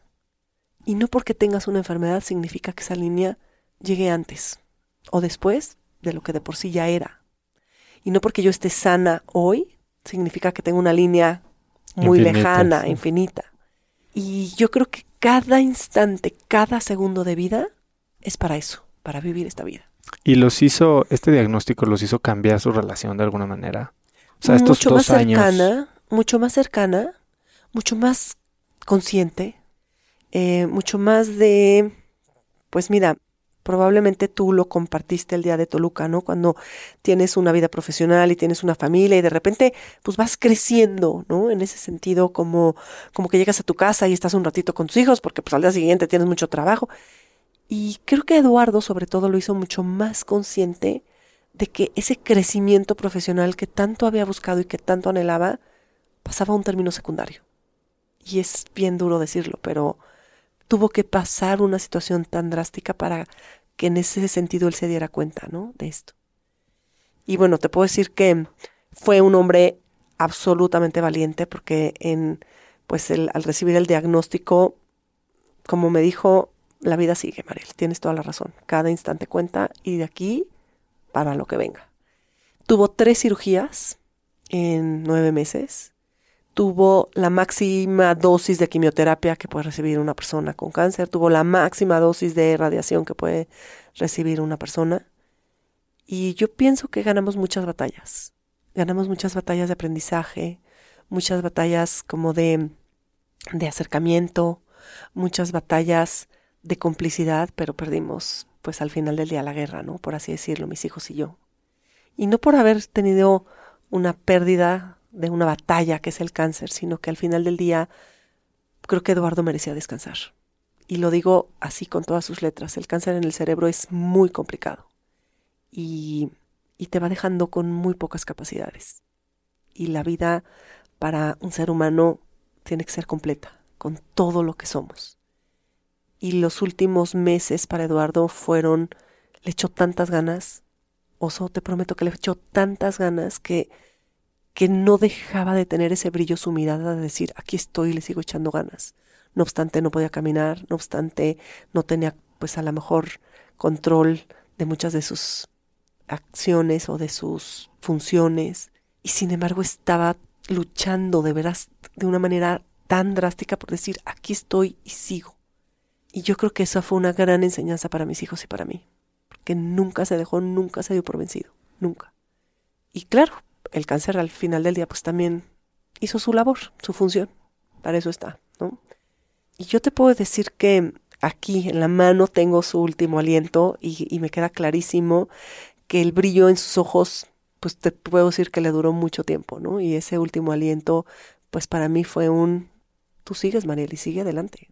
Y te quedas con, pues, con nuestros hijos y, la vida sigue. Y es algo que habíamos platicado. Y él sabía que, pues que las cosas no tenían, no tenían solución. Él sabía el tipo de cáncer que tenía. Y digamos que estaba batallando muchísimo. Él estaba queriendo no irse. Y la, me acuerdo así de una, pues una escena muy íntima, ¿no? Este, tenía convulsiones y las convulsiones pues generan, drenan mucha energía y no tenía control sobre esto, ¿no? Y me acuerdo perfecto que mis hijos se convirtieron en expertos de cómo ayudar a su papá con convulsiones, de cómo ayudar a su papá para levantarlo, para cambiarlo, para atenderlo, para asistirlo. Y hoy te puedo decir que mis hijos han visto cosas que muchos adultos no han visto en toda su vida. Y que sí, bien, los fortaleció, sí, pero también les generó mucho sufrimiento. No es fácil ver a tu papá que es tu roca fuerte, así. Y en una ocasión le dije, Eduardo, hay una estrella en el cielo que tiene tu nombre alcánzala, es tuya. Y básicamente el día siguiente falleció. Y te puedo decir que, que, merecía ese descanso. Y merecía, merece tener esa estrella. Porque la vida que estaba teniendo ya, ya no era vida. Ya era un... No merecemos vivir así. Y cuando, cuando fallece Eduardo, ¿tú crees que en mi cabeza está, voy a nadar, voy a seguir haciendo? No, me queda claro que la vida cambió, me queda claro que, que se hundió el barco. Y lo único que quiero es agarrar a mis hijos, uno de cada mano, y, seguir nadando a la playa para sobrevivir. Y en, ese, en esos días posteriores, Lalo, mi hijo, fue el que me regresó al agua porque me dijo, mamá, quiero nadar el estrecho de Gibraltar y lo quiero hacer para honrar la memoria de mi papá. ¿Y cómo le digo que no si dos años antes yo hice lo mismo con mi papá? ¿Cómo le digo que no? Y me dice, mamá, lo quiero hacer. Y entonces, pues nadamos al estrecho de Gibraltar, Lalo, mi hijo, y yo, Andrea, la más chiquita de la familia, cuidando a su hermano y a su mamá desde la embarcación. Y en esa ocasión nadamos con Antonio Argüelles y Nora Toledano, dos amigos entrañables, que la verdad es que nos acompañaron en ese proceso, por así decirlo, de ir dejando en el agua mucho dolor. Y fue lo que te digo, ¿no? Nuevamente ese proceso en el agua de estar nadando el estrecho de Gibraltar me dio cuenta que la vida sigue. Es, es muy complejo, es muy fuerte lo que te estoy diciendo, pero es real. Es tan real que Eduardo, mi esposo, falleció en la noche. Esa noche no dormimos. Evidentemente, pues, a lo mejor dormité un, par de horas. Y a las seis de la mañana, ese primer rayo de sol que se me metió a los ojos impresionante. O sea, me paré en la ventana y vi ese primer rayo de sol y dije, qué impacto. Y esa es la, la, parte más, creo que más bella de la vida, ¿no? Que nos hace ver que aquí estamos y que la vida sigue y que hay que seguir adelante. Y al menos así es como a mí me lo ha hecho ver. Y ese nado en el estrecho de Gibraltar que alguien me dijo, bueno, Mariel, pero pues es tu nado más corto, pues solamente te tardaste cuatro horas 23 minutos. ¿Tú sabes lo que significó para mí? Nadar con tu hijo. Nadar con mi hijo, ¿no? Sabiendo lo, lo, emocional que significaba para Andrea, que nos iba cuidando, que ya no estaba su papá, para Lalo, que estaba nadando, pues haciéndole honor a ese hombre maravilloso que fue Eduardo Rodríguez Rivero. O sea, creo que fue, tuvo un, un, sentido muy especial. Muy, muy especial. Y, digamos que ese nado fue el nado de sobrevivir, ¿no? Se hunde el barco y hay que llegar a la playa para no hundirte con el barco para no dejar que la tristeza y la angustia te lleven allá abajo, ¿no? Nadamos para sobrevivir y salimos a la playa. Y sí, llegaste a la playa, pero ¿qué crees? Pues síguele, porque pues ya saliste a la playa, pero hay que seguir. Y por eso tengo esta intención de ir a Japón. Porque les quiero hacer ver a mis hijos que la vida sigue y tenemos que tener proyectos grandes. Y tenemos que seguir soñando y tenemos que poder imaginarnos cosas increíbles que nos motiven a dar pasos al frente cada día. ¿Y me toca tormenta en Japón? No, bueno. Impresionante. ¿Y tuviste que abandonar? Sí. Y tuve que abandonar en medio de un... Yo creo que nada de lo que me hubiera... Eh, de lo que me haya imaginado o lo que hubiera visualizado en mi vida se hubiera comparado con ese momento. ¿Por qué? porque mira, voy nadando, fíjate la intención, todo lo que trae atrás este nado en Japón. O sea, fallece mi esposo, nadamos Gibraltar, la vida sigue, tenemos que seguir adelante, tenemos que seguir soñando, tenemos que de alguna manera darnos cuenta que hay que seguir haciendo cosas grandes. Porque ¿qué les pasa a tus hijos? ¿Qué te pasa a ti? Si ya sobreviví, pero emocionalmente sigue habiendo dolor. Y la familia cambió, y la parte económica cambió, y, y dónde está el papá, ¿no? Y dónde está el esposo, y pues ya no está. Entonces es un proceso de acomodo complejo. Pero este nado en Japón es un granito de arena, nuevamente, para decirle a mis hijos, vamos, si se puede. No piensen que no. Sí se puede. Y fallas. Entonces estoy en Japón esperando el día perfecto para nadar y el día que me toca nadar, porque así es en Japón, pues hay tormenta. ¿Cómo que hay tormenta? ¿Pero por qué no nadé ayer o por qué no me espero a dos días? No, porque para efectos de Japón hoy te toca nadar. Pero es que hoy el día está horrible, está mucho viento, va a haber una tormenta. Pero hoy te toca, hoy te toca nadar, hoy tienes autorización. Complejo. Esas peculiaridades así de permisos y administrativas complejas. Me echo al agua, empiezo a nadar y me doy cuenta que no, no estoy llegando, no estoy avanzando. Me están revolcando las olas, estoy nadando contra corriente, tengo el viento en contra, este, está todo adverso, por así decirlo, ¿no? Y, ¿qué me pasa? Me, me empiezo a enojar. Y entonces empieza a generarse dentro de mí, no, no, la tormenta que se está generando en lo físico también se está generando en mí. Mucha ira, coraje, envidia, pero es que ¿por ¿Culpabas a alguien? No, porque pues es la naturaleza. Pero, estaba enojada. O sea, ¿por qué fregados me toca este pinche día para nadar? O sea, ¿cómo? O sea, otra tormenta en mi vida, pero esta además real. Digo, bastante complicado me había tocado el canal de la Mancha como para que ahora de veras sea tormenta. No puede ser. ¿Y por qué no? O sea, ¿por qué el capitán, si vio que venía este mal tiempo, por qué no me sacó dos días antes? ¿Por qué esta cosa de que en Japón el día que te tienes autorización es el día que tienes que nadar? ¿No? Pues si vas al Everest te dan ocho días o quince días y pues del mejor de esos días, si vas al Canal de la Mancha te dan ocho días, si vas al Canal de Catalina te dan ciertos días. ¿Y por qué aquí hoy? O sea, entonces voy generando en mi mente este enojo. ¿Y sabes qué? Que tú lo generas tú generas el enojo, el coraje, la ira, la envidia. ¿Y por qué a otros que han venido les tocó bonito y a mí no? Fíjate, ¿eh? qué duro. Y entonces a la hora que me dicen... Sí, nada cambia. Nada cambia. Todo está entre tus dos Y entonces voy diciendo, o sea, no se vale, o sea, no se vale, ¿por qué así? y me gasté todos mis ahorros y con la idea de que esto va a generar pues un logro más en mi vida y que de alguna manera me genera pues conferencias o que la gente me busque, ¿no? Y, no está funcionando de esa forma. Y de repente, pues volteo a la embarcación y mi equipo de apoyo, que está en ese momento Nora Toledano y Gela Limonchi, que ha sido parte también de, de mi equipo de apoyo, me dicen, hasta aquí llegaste, te tienes que salir del agua. Y yo me volteo y les digo, ¿qué? Pero no me salgo, esta es una tormenta más en mi vida. Y tú sigo dando un par de brazadas y vuelvo a girar mi cabeza y veo la embarcación y me vuelven a decir, Mariel, te tienes que salir del agua. Y mi enojo está a tope. Y yo, no me voy a salir del agua. Y esta es una tormenta más. Y si ya me eché las que me he echado y he atravesado, esta será una más. Y en eso escucho que me dicen, en esta ocasión tú no eres lo más importante. Tu seguridad no es lo más importante. El que tú estés en el agua nos pone en riesgo a todos. Ay, jole. Entonces ahí sí, en la torre, ¿no? Te cae un veintesote. Y entonces, pues claro, esa reflexión me lleva, digo, de antemano ya me había dado cuenta que no estaba llegando a nada, pero el enojo te hace como que pensar mal.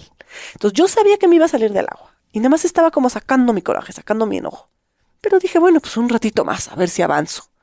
Y pues claro, no estaba avanzando lo que tenía que avanzar. Pero entonces cuando escucho esto de te tienes que salir del agua, estás poniendo, dije, claro, toda la razón. Y me quedé dando un par de brazadas. Entonces en ese instante, Osvaldo, dije, no puedo creer lo que está pasando aquí. O sea, no lo puedo creer. Giro mi cabeza a respirar.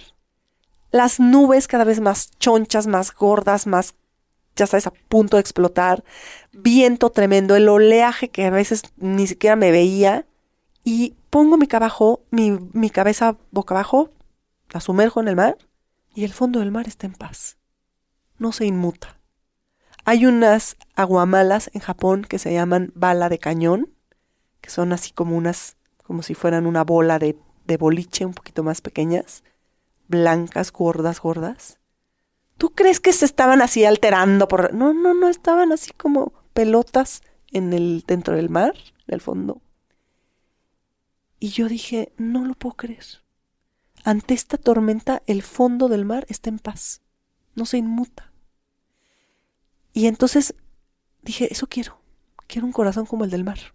Para todas las tormentas que vengan en mi vida, quiero un corazón en paz como el corazón del mar. Y cuando finalmente, bueno, pues pasaron ese par de minutos, me subo a la embarcación y de verdad, en medio de un profundo llanto, silencioso, porque aparte era tal el enojo y el coraje, ya el, dolor, ¿no? Del, del, del tamaño de la frustración, que me empezó a caer ese 20 de, Mariel, tienes que tener tu corazón en paz, como el del mar, tal cual. Y por eso escribí mi libro, Corazón de Mar. Está muy bueno. Y bueno, pasan, regresas dos años después, cumples Japón, lo cruzas. ¿Sientes un logro especial al cruzar esa vez? No, hombre, pues hicimos récord femenil. Imagínate. Con hora. Sí, con hora, ¿no? Nos tocó el mar. Yo dije, no, bueno, ahora sí me la está como digo, lo diría de manera coloquial, ¿no? Este, ahora sí me la está cumpliendo el mar, por así decirlo, ¿no? Nos tocó un día espectacular, o sea, nadamos de noche, básicamente, empezamos a la una de la mañana, eh, tuvimos un día espectacular en términos de condiciones atmosféricas, no había viento, el, digamos que parte del trayecto, la corriente, pues de alguna forma nos ayudó, hicimos un tiempazo de 6 horas 21 minutos, que es pues un tiempazazazo, el récord femenino mundial y el segundo mejor tiempo en la historia de los cruces de Japón. O sea, solo un hombre ha hecho mejor tiempo que nosotros, nueve minutos menos. Que si hemos sabido, a lo mejor a la mitad del nado le echábamos más, pero no sabíamos. Y nadamos en esa ocasión en neblina y con lluvia. Y en la noche. Oye, ¿para nadar de noche entrenas eh, tu sueño de alguna manera o no? Eh, no. Bueno, los días previos pues trato de descansar eh, un poquito más. Pero como nunca sabes cuándo vas a empezar, pues es complejo. Porque digamos que en Japón la idea era que empezáramos entre 6, 5 y 6 de la mañana. Entonces pues asumíamos que pues íbamos a tener el descanso nocturno natural, por así decirlo. Y cuando el capitán nos dice el día anterior a las 2 de la tarde que empezamos a la 1 de la mañana, pues ya se fregó el descanso, ¿no? Entonces sí tuvimos una alimentación como a las 3 de la tarde y yo traté de dormirme por ahí de las 7 de la noche como para dormir unas 4 horas. ¿Cómo comes ese día? De todo. Yo soy dragona y como de todo y... No, es una dieta especial. no. Y como es suficiente proteína, creo que a mí me funciona muy bien la proteína, mucho más que puros carbohidratos sí hago mi buena carga de carbohidratos, pero al final del día mm, la proteína la necesito. Y entonces es una forma que me, digamos, me nivela mi consumo de, energía.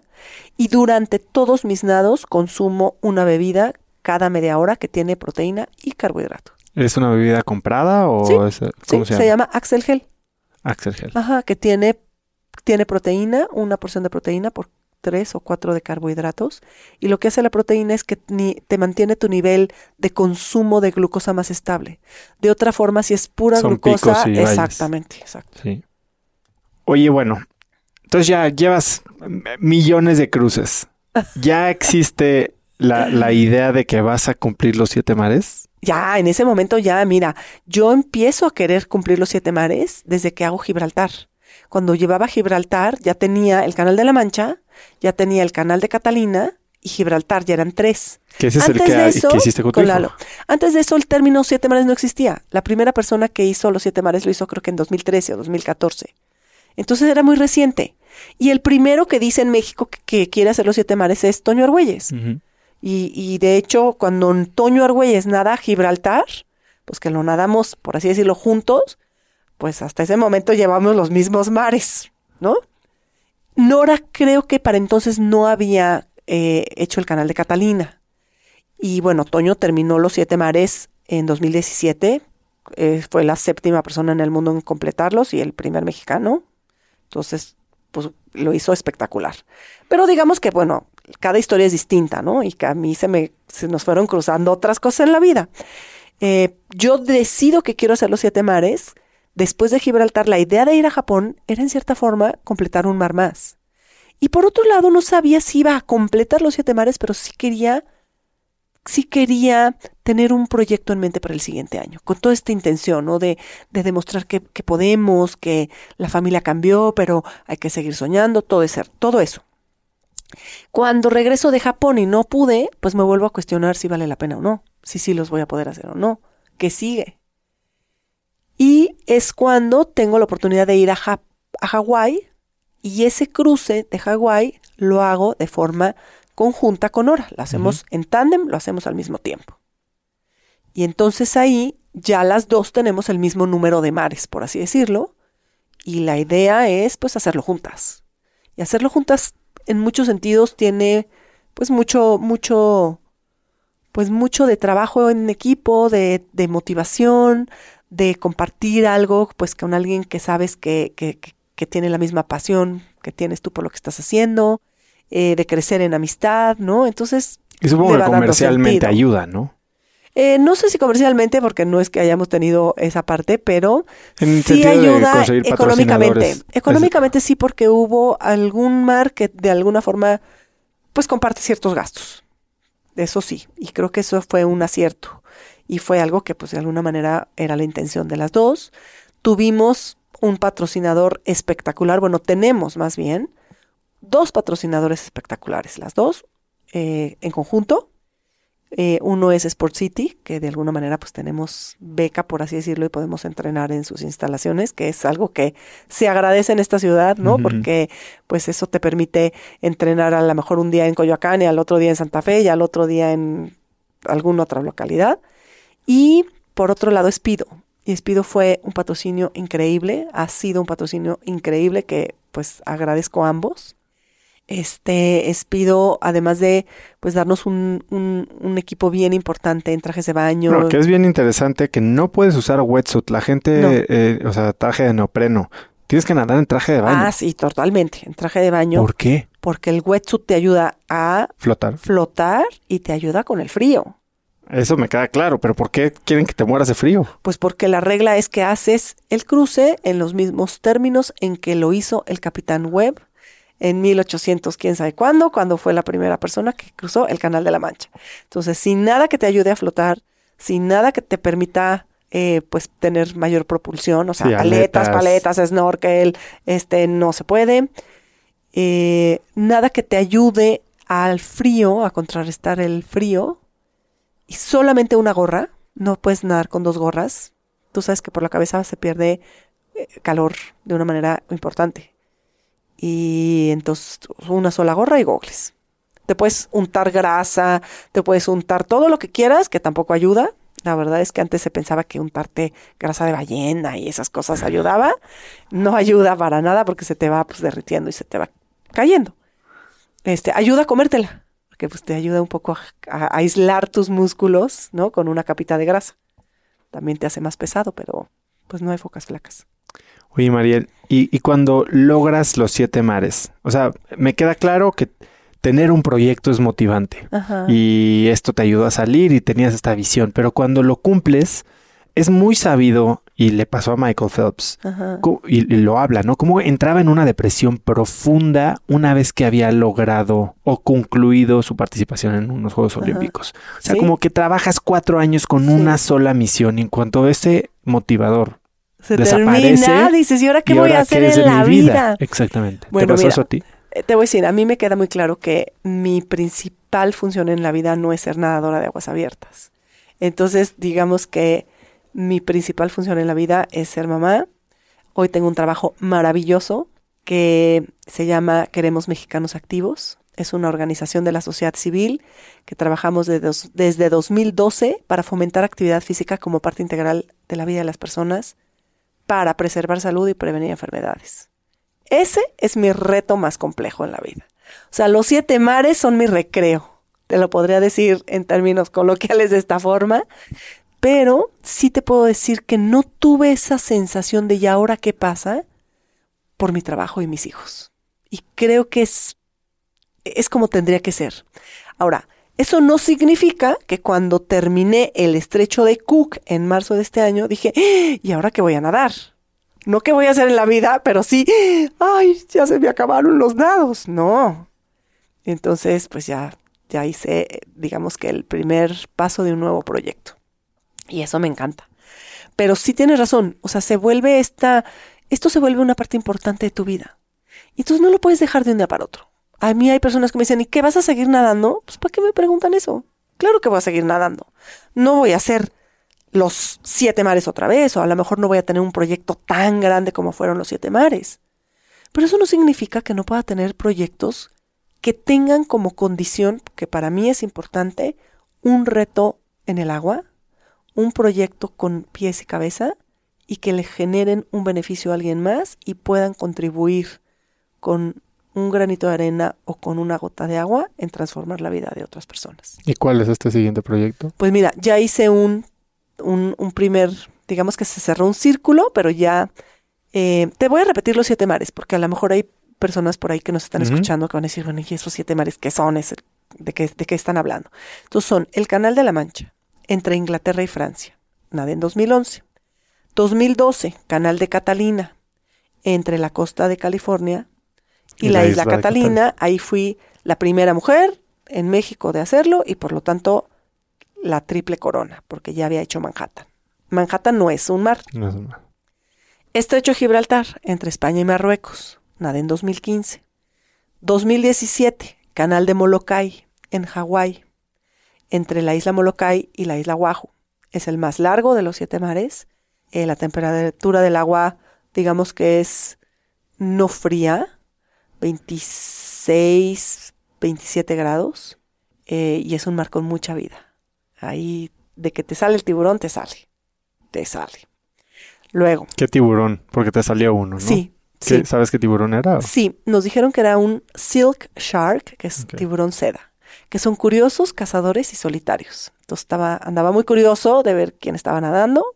No estaba en modo cazador y siguió por su camino solitario pero créeme que me hizo querer caminar sobre las aguas, tal cual, y no se logró. Bueno, ese es el canal de Molokai, ya llevamos cuatro. Quinto mar, el estrecho de Sugaru, en Japón. Sexto mar, el canal del norte, entre Irlanda del Norte y Escocia. Es largo y es frío. 35 kilómetros, 12 grados centígrados. Muy frío. Y ese creo que fue de los que más me generó entrenar, eh, muchísimas aguamalas, unas aguamalas que se llaman melena de león, que te van picoteando todo el camino, un mar muy complejo, pero lo logré. Y séptimo mar, el estrecho de Cook en Nueva Zelanda, entre la isla norte y la isla sur de Nueva Zelanda, que me dejó una gran enseñanza y una gran reflexión que al final te la voy a decir. Entonces, termino estos siete mares en marzo de este año que nado el estrecho de Cook y estoy feliz. Y sabes que se vale celebrar. Y se vale decir, ya terminé. Y te dicen, ¿qué sigue? ¿Ahorita? Nada. Voy a celebrar, voy a compartir esto. Voy a compartir todo lo que fue la vivencia de los siete mares. ¿Y qué vas a hacer? Voy a compartirlo para que a ti te sirva de punto de partida, para que cuando tú creas que estás en un punto donde no puedes seguir adelante, te des cuenta con mi ejemplo o uses lo que a mí, lo que yo te pueda dar, que a ti te sirva para decir, sí puedo seguir. En la circunstancia en la que estés, en la tormenta en la que estés atravesando, sí puedes. Y entonces me queda claro que es un tiempo en el que quiero reflexionar sobre todo lo que fue los siete mares en mi vida, ocho años de mi vida de tener un evento cada año, en el Inter uno que no se logró, pero que luego regresé, el haber entrenado en agua fría cuando la primera vez que nadé en San Francisco nadé en enero del 2010 8 y nadé 45 minutos salí del agua llorando. Porque dije, ¿cómo voy a aguantar tantas horas y 45 minutos y estoy congelada? Estaba el agua a 10 grados, 10, 11 grados. Y el canal del norte iba a estar a 12 grados. O sea, tampoco es que, ay, bueno, es que te metiste a nadar y estaba a 3 grados. No. ¿Y cómo me fui acoplando al frío? ¿Y cómo fue reaccionando mi cuerpo a ser eficiente, a darme cuenta que podía, que lo podía lograr? ¿No? Y cómo regresé a Japón con Nora e hicimos este grandísimo logro de haber hecho un récord femenil. ¡Guau! Y luego ya llega el estrecho Cook, iba a ser mi último mar. Y estoy nerviosísima. Es el último. El estrecho de Cook es complicadísimo por el viento y la corriente. Y digo, tengo que terminar. Y terminé en una noche impresionante. No se veía nada, no veía, es de las pocas veces que ni siquiera veía mi mano bajo el agua. No terminas en un poblado, terminas pues ahí en, en medio de la nada. Y además, este, en, en una noche muy oscura, sin luna, y las, digamos que las personas que vienen conmigo están en la embarcación, que se queda bastante más lejos, y junto a mí viene una lanchita, una dinghy, y lo único que escucho es sigue nadando, sigue nadando, sigue nadando, sigue nadando, y no veo a dónde voy, no tengo idea, no se ve, o sea, físicamente mis ojos no ven más que una oscuridad absoluta. Y de repente mi mano toca algo lamoso, lamoso, y entonces voy a, vuelvo a dar una abrazada y, es una roca o es un conjunto de rocas lamosas. Y me doy cuenta con algas, ¿no? y esas algas que ya llegué. Y entonces me trato de detener y me resbalo porque digamos que son apenas una saliente. No llego a una playa, llego como a una estructura de rocas. Y entonces me trato de detener y trato de sostenerme así como para levantarme en la roca y pues evidentemente me resbalo y, me estoy así sosteniendo y estoy gritando, ya, ya, I'm here, ¿no? Ya llegué. Y escucho la sirena de la embarcación. Y esa, esa sirena indica que el nado es válido y es concluido. Y entonces me levanto así los gogles y me dejo caer boca arriba en el agua. Y en ese instante veo la mayor cantidad de estrellas que he visto en toda mi vida. Pero un cielo hermosísimo, millones y millones de estrellas que te prometo que brillaban, creo que como para hacerme a mí brillar.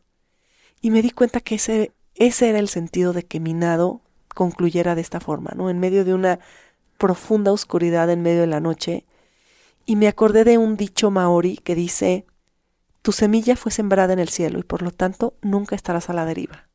Y cuando vi ese cielo estrellado de esa manera, me quedó claro que aunque en algún momento dado yo hubiera pensado que estaba a la deriva o las personas que me estaban acompañando en la embarcación pensaban que yo estaba a la deriva porque no me veían, o que en ocasiones en la vida nos sentimos que estamos a la deriva, nos sentimos perdidos, nos sentimos que vamos sin rumbo, pues me di cuenta que cuando tu semilla es sembrada en el cielo, nunca estarás a la deriva. Y eso es algo que te comparto porque me parece que tenemos que vivir con esa convicción. Independientemente de lo que nos sucede en la vida, no estamos a la deriva. Y eso es algo bien importante porque no estás perdido, no estás sin rumbo. Y hay que encontrarlo y tenerlo muy claro, pero tu semilla fue sembrada en el cielo y por lo tanto no estarás a la deriva. ¿No te parece increíble? Espectacularmente bello, tal cual. Dije, tiene toda la razón. ¿Y hoy entonces cuál es ese rumbo? Ese rumbo es, quiero hacer, pues al menos ya hice una ruta nueva en México. La ruta San José, Cabo San Lucas. O sea, la ruta Cabo San José a Cabo San Lucas. Son 32, 33 kilómetros. No se había nadado antes, no se había nadado antes como en reconocida de esta forma y en este sentido. ¿Y qué quiero hacer con esto? Que haya muchísimos nadadores en alrededor del mundo que digan, quiero ir a México a nadar la ruta San José-San Lucas. Una ruta que de alguna manera pues se nada en el acuario del mundo, que es el Mar de Cortés.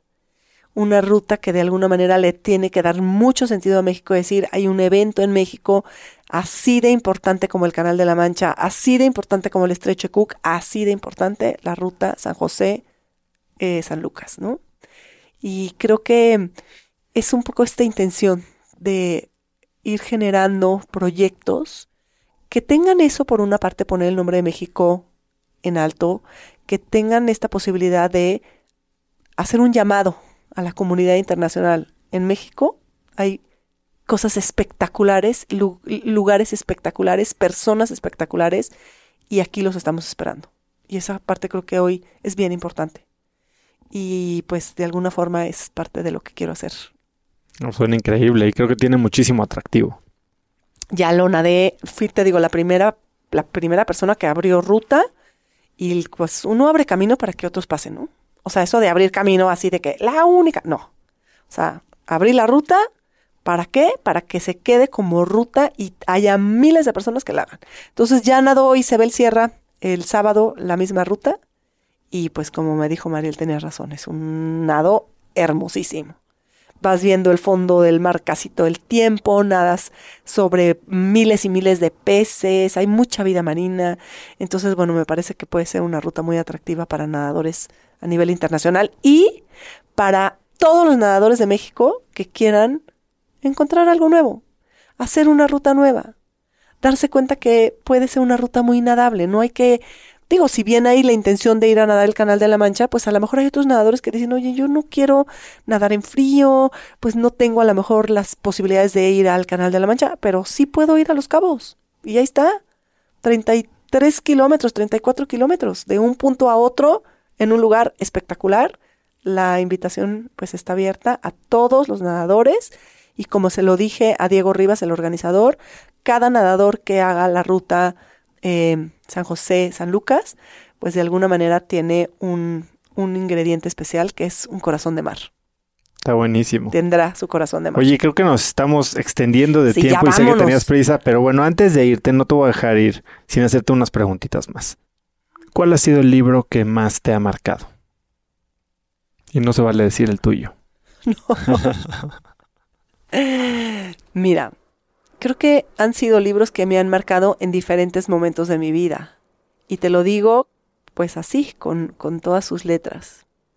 He tenido la fortuna de pues ser hija de una lectora ávida que me compartió el gusto pues por leer, ¿no? y por poder tener esta posibilidad de viajar a través de la lectura. Entonces te puedo decir que así como Las Memorias de Adriano de Margarita Ursenar fue un libro que marcó mi vida desde muy niña, este, mi vida de Isabel Allende me encantó y bueno, en una época casi que me sentía bailarina contemporánea, cosa que estaba muy lejos de mi vida, La Casa de los Espíritus, este, me leí todas las novelas de Jane Austen, o sea, tengo como muchos libros que han sido parte de mi vida y muchos de los que he releído, que me, que me ha gustado tanto que los he releído y, y a lo mejor es difícil decir, este es el que más me ha marcado, ¿por qué? Porque, porque dependiendo el momento en que lo lea, ¿no? me fascina Virginia Woolf, me fascina Jane Austen, me fascina, este, creo que soy ávida lectora de mujeres. Rosario Castellanos, este, creo ¿Y hay algún libro además del tuyo que regales constantemente? Hay un libro que me gusta mucho, este, El gato y la paloma. No lo conozco. Te voy a decir cómo se llama exactamente, pero a lo mejor no lo tengo ahorita muy presente, pero te lo, te lo voy a decir. Y, lo ponemos en las notas del episodio, sí. Es un libro muy padre que me gusta muchísimo. Me leí, pues ya sabes, El ascenso al Everest, La tormenta perfecta, este, pues todas estas relatos de John Krakauer, ¿no? Tanto el Everest como el de la cuando se incorpora en el bosque. A Carla Willock le pregunté qué pensaba de John Krakauer y no, no lo tienen muy alta estima, dice que es bastante amarillista que hay otros relatos que son un poquito más. Me leí el libro de Bear Grylls, que también me pareció muy interesante y además fue compañero de expedición de ascenso de Carla, entonces bueno, pues creo que ahí ella podría decir. El niño que subió el Everest. Sí, sí o no. Este, me leí el libro de la historia de, de Gertrudis Ederle, que me pareció una mujer espectacular, visionaria, fue la primera mujer que cruzó a nado el Canal de la Mancha y lo hizo en bikini. Entonces eso me encanta. Y lo hizo en bikini no porque quisiera decir voy a ir en bikini, sino porque no había trajes de baño de mujer, entonces usó un calzoncillo y un brasier y con gogles de motociclista. Y después tuvo una vida así como compleja y peculiar. Entonces tengo muchos libros que me han ido marcando, que me han inspirado, que significan mucho en mi vida hasta el día de hoy. Eh, te podría decir que he leído la Biblia. Básicamente podría decirte que que si no toda, casi toda, y la, leí en una época de mi vida donde así como ejercitaba mi cuerpo, también estaba ejercitando o, es parte de, de, lo que he hecho toda mi vida de ejercitar la fe. Por ahí dicen que la fe es como el ejercicio, la tienes que ejercitar. Y la ejercitas cuando le dedicas tiempo todos los días. Y probablemente durante muchas etapas de mi vida, esa fe me, me ha ayudado a superar obstáculos y adversidades. Estaba escuchando justo de venida para acá que esta es la época del mundo en el que un mayor porcentaje del mundo desarrollado, de los países desarrollados, eh, es ateo. O sea, y entonces está esto de, la fe, ¿no? La fe versus la religión. Y, y pues sí, o sea, estás todas, ¿cómo ser ateo sin no creer en nada? Sí, es muy complejo. Y sabes qué? Que mm, esta idea del superhombre, ¿no? Yo logro las cosas porque yo las trabajo, yo puedo, yo tengo la capacidad y de repente, ¡ay! ¿Hay alguien más? ¿Hay un ser supremo? ¿Hay un poder absoluto? ¿O eres tú? Y creo que eh, hay un redentor o no hay un redentor, hay un perdón, eres tú quien perdona, alguien te perdona. Entonces, digamos que es un, es un texto, porque pues digamos que la Biblia es la compilación de muchos libros, que, te marca, y te marca en muchos sentidos, ¿no? Y te marca, yo creo que te podría decir que me ha marcado porque me ha dado cuenta de lo vulnerable que somos como seres humanos, de lo grandiosos que podemos ser como seres humanos, de la capacidad que tenemos para bien y para no del ser humano, y que pues al final del día todos, absolutamente todos, de la religión que de alguna manera cada quien profese, la fe que de alguna manera pues cada quien tenga, todos somos iguales. Y es un poco lo que sucede, ¿no? En el fondo, en el fondo todos somos iguales. Mariel, para despedirnos, si pudieras escribir en el cielo un mensaje para que millones de personas lo vieran, ¿qué diría? Diría que, que hay que soñar con los ojos abiertos, porque en realidad todos los seres humanos soñamos, y soñamos en la profundidad de la noche y en ocasiones cuando te despiertas ese sueño se esfumó, desapareció, no existe más. Y yo creo que los sueños hay que hacerlos de forma distinta. Hay que soñar con los ojos abiertos, venciendo obstáculos y desafiando adversidades cada día para hacer nuestros sueños realidad. Increíble. Mariela, ha sido increíblemente inspirador platicar contigo. Este, te quiero agradecer, casi me echo a llorar ahorita, eh, haber compartido todo lo que compartiste. Sí, ha sido muy eh, Gracias. Te lo agradezco y yo creo que mucha gente lo va a apreciar. Eh, lo que has logrado es una muestra de, determinación, de superación, de mentalidad, de con autoconocimiento, que eso a mí me, me, volvió loco, eh, cómo lo has logrado hacer. Y no me queda nada más que decirte que eres una verdadera crack. Gracias. Gracias por estar aquí. Muchas gracias a ti porque es difícil que alguien pues te invite a compartir tan íntimamente lo que uno es, ¿no? Y aquí tienes el espacio en tiempo y tienes pues esa apertura contigo, te lo agradezco porque pues haces preguntas que te llevan a eso, a reflexionar y a darte cuenta pues que hay mucho más allá de la persona que a veces vemos, ¿no? En una cara de una red social o de un, de un programa o de una entrevista. Y, y aquí algo que me gustó es que además pues con total humildad y con total pues en una intimidad muy especial, ¿no? Porque las cosas que te compartí aquí, pues son cosas que han sido parte de mi vida, lo que más me ha dolido y lo que de alguna manera pues me ha hecho también sobrevivir y lo que hoy volteo hacia atrás y digo, la tormenta pasa y puedes, puedes seguir adelante. Y yo creo que eso es algo que dejo, ¿no? Que dejo en el sentido de decir, con esta certeza de que cualquier tormenta va a pasar y podemos seguir. Estás transformando vidas, Mariel, y estoy seguro que muchas de las que transformes a través de este audio van a querer contactarte. Gracias. ¿Dónde lo pueden hacer? ¿Dónde pueden comprar tu libro? Ah, tengo dos libros. Uno se llama Días Azules. Que ese fue el primero. Ese fue el primero y narra, o narro más bien, la historia, pues de básicamente mi cruce individual al Canal de la Mancha, mi cruce a Catalina y, eh, y el nado alrededor de la isla Manhattan de esta forma, como lo platicamos, ¿no? Muy, muy íntimo y al mismo tiempo, pues con todo lo que implicó anecdóticamente hablando. Y luego escribí Corazón de Mar. Y Corazón de Mar también es una reflexión de, pues, cómo hacer para seguir adelante. en medio de la tormenta, pero con un corazón en paz. Y están disponibles. Sé que el primero está en Amazon y Kindle, pero también los pueden conseguir contigo. Conmigo directamente los dos los tengo en físico. Eh, me pueden escribir a pues mis redes sociales, ya ¿Cuáles sea son? Facebook, de página de amigos, porque, perdón, página de fanpage, porque amigos ya no tengo espacio. Y la página es Mariel Holley Dávila. Y es mi apellido es H-A-W. Vamos a poner los links. Y en cracks.la diagonal Mariel va a estar todo. Exacto, mi en Instagram. ¿Dónde eres más, más activa? Twitter, sé que eres muy activa en Twitter. ¿Sabes qué? Que yo manejo mis redes, todas. Donde menos activa soy, pues digamos que es en LinkedIn. Eh, me cuesta un poco de trabajo. Lo siento un poco más... Eh, Frío. Ajá, menos personal. Y sobre todo comparto a lo mejor cosas que tienen que ver de una manera profesional lo que hago en mi trabajo, las conferencias, pero en realidad la parte personal, anecdótica, mis nados, mis experiencias, mis libros, este, los comparto Twitter, eh, Mariel Holley, Facebook, fanpage Mariel Holley y, perdón, e Instagram Mariel Holley. Perfecto. ¿Algo quieres agregar, Mariel? Pues agradecerte. Gracias a ti. Sí, no. Qué gusto conocerte y qué gusto tenerte aquí. Gracias. Gracias. Mariel es una verdadera inspiración. Si te sirvió algo de lo que escuchaste, envíale este episodio a alguien por mensaje usando el link cracks.la diagonal Mariel y pregúntale qué aprendió sobre enfrentar retos en la vida. Estoy seguro que pueden tener una conversación muy muy rica.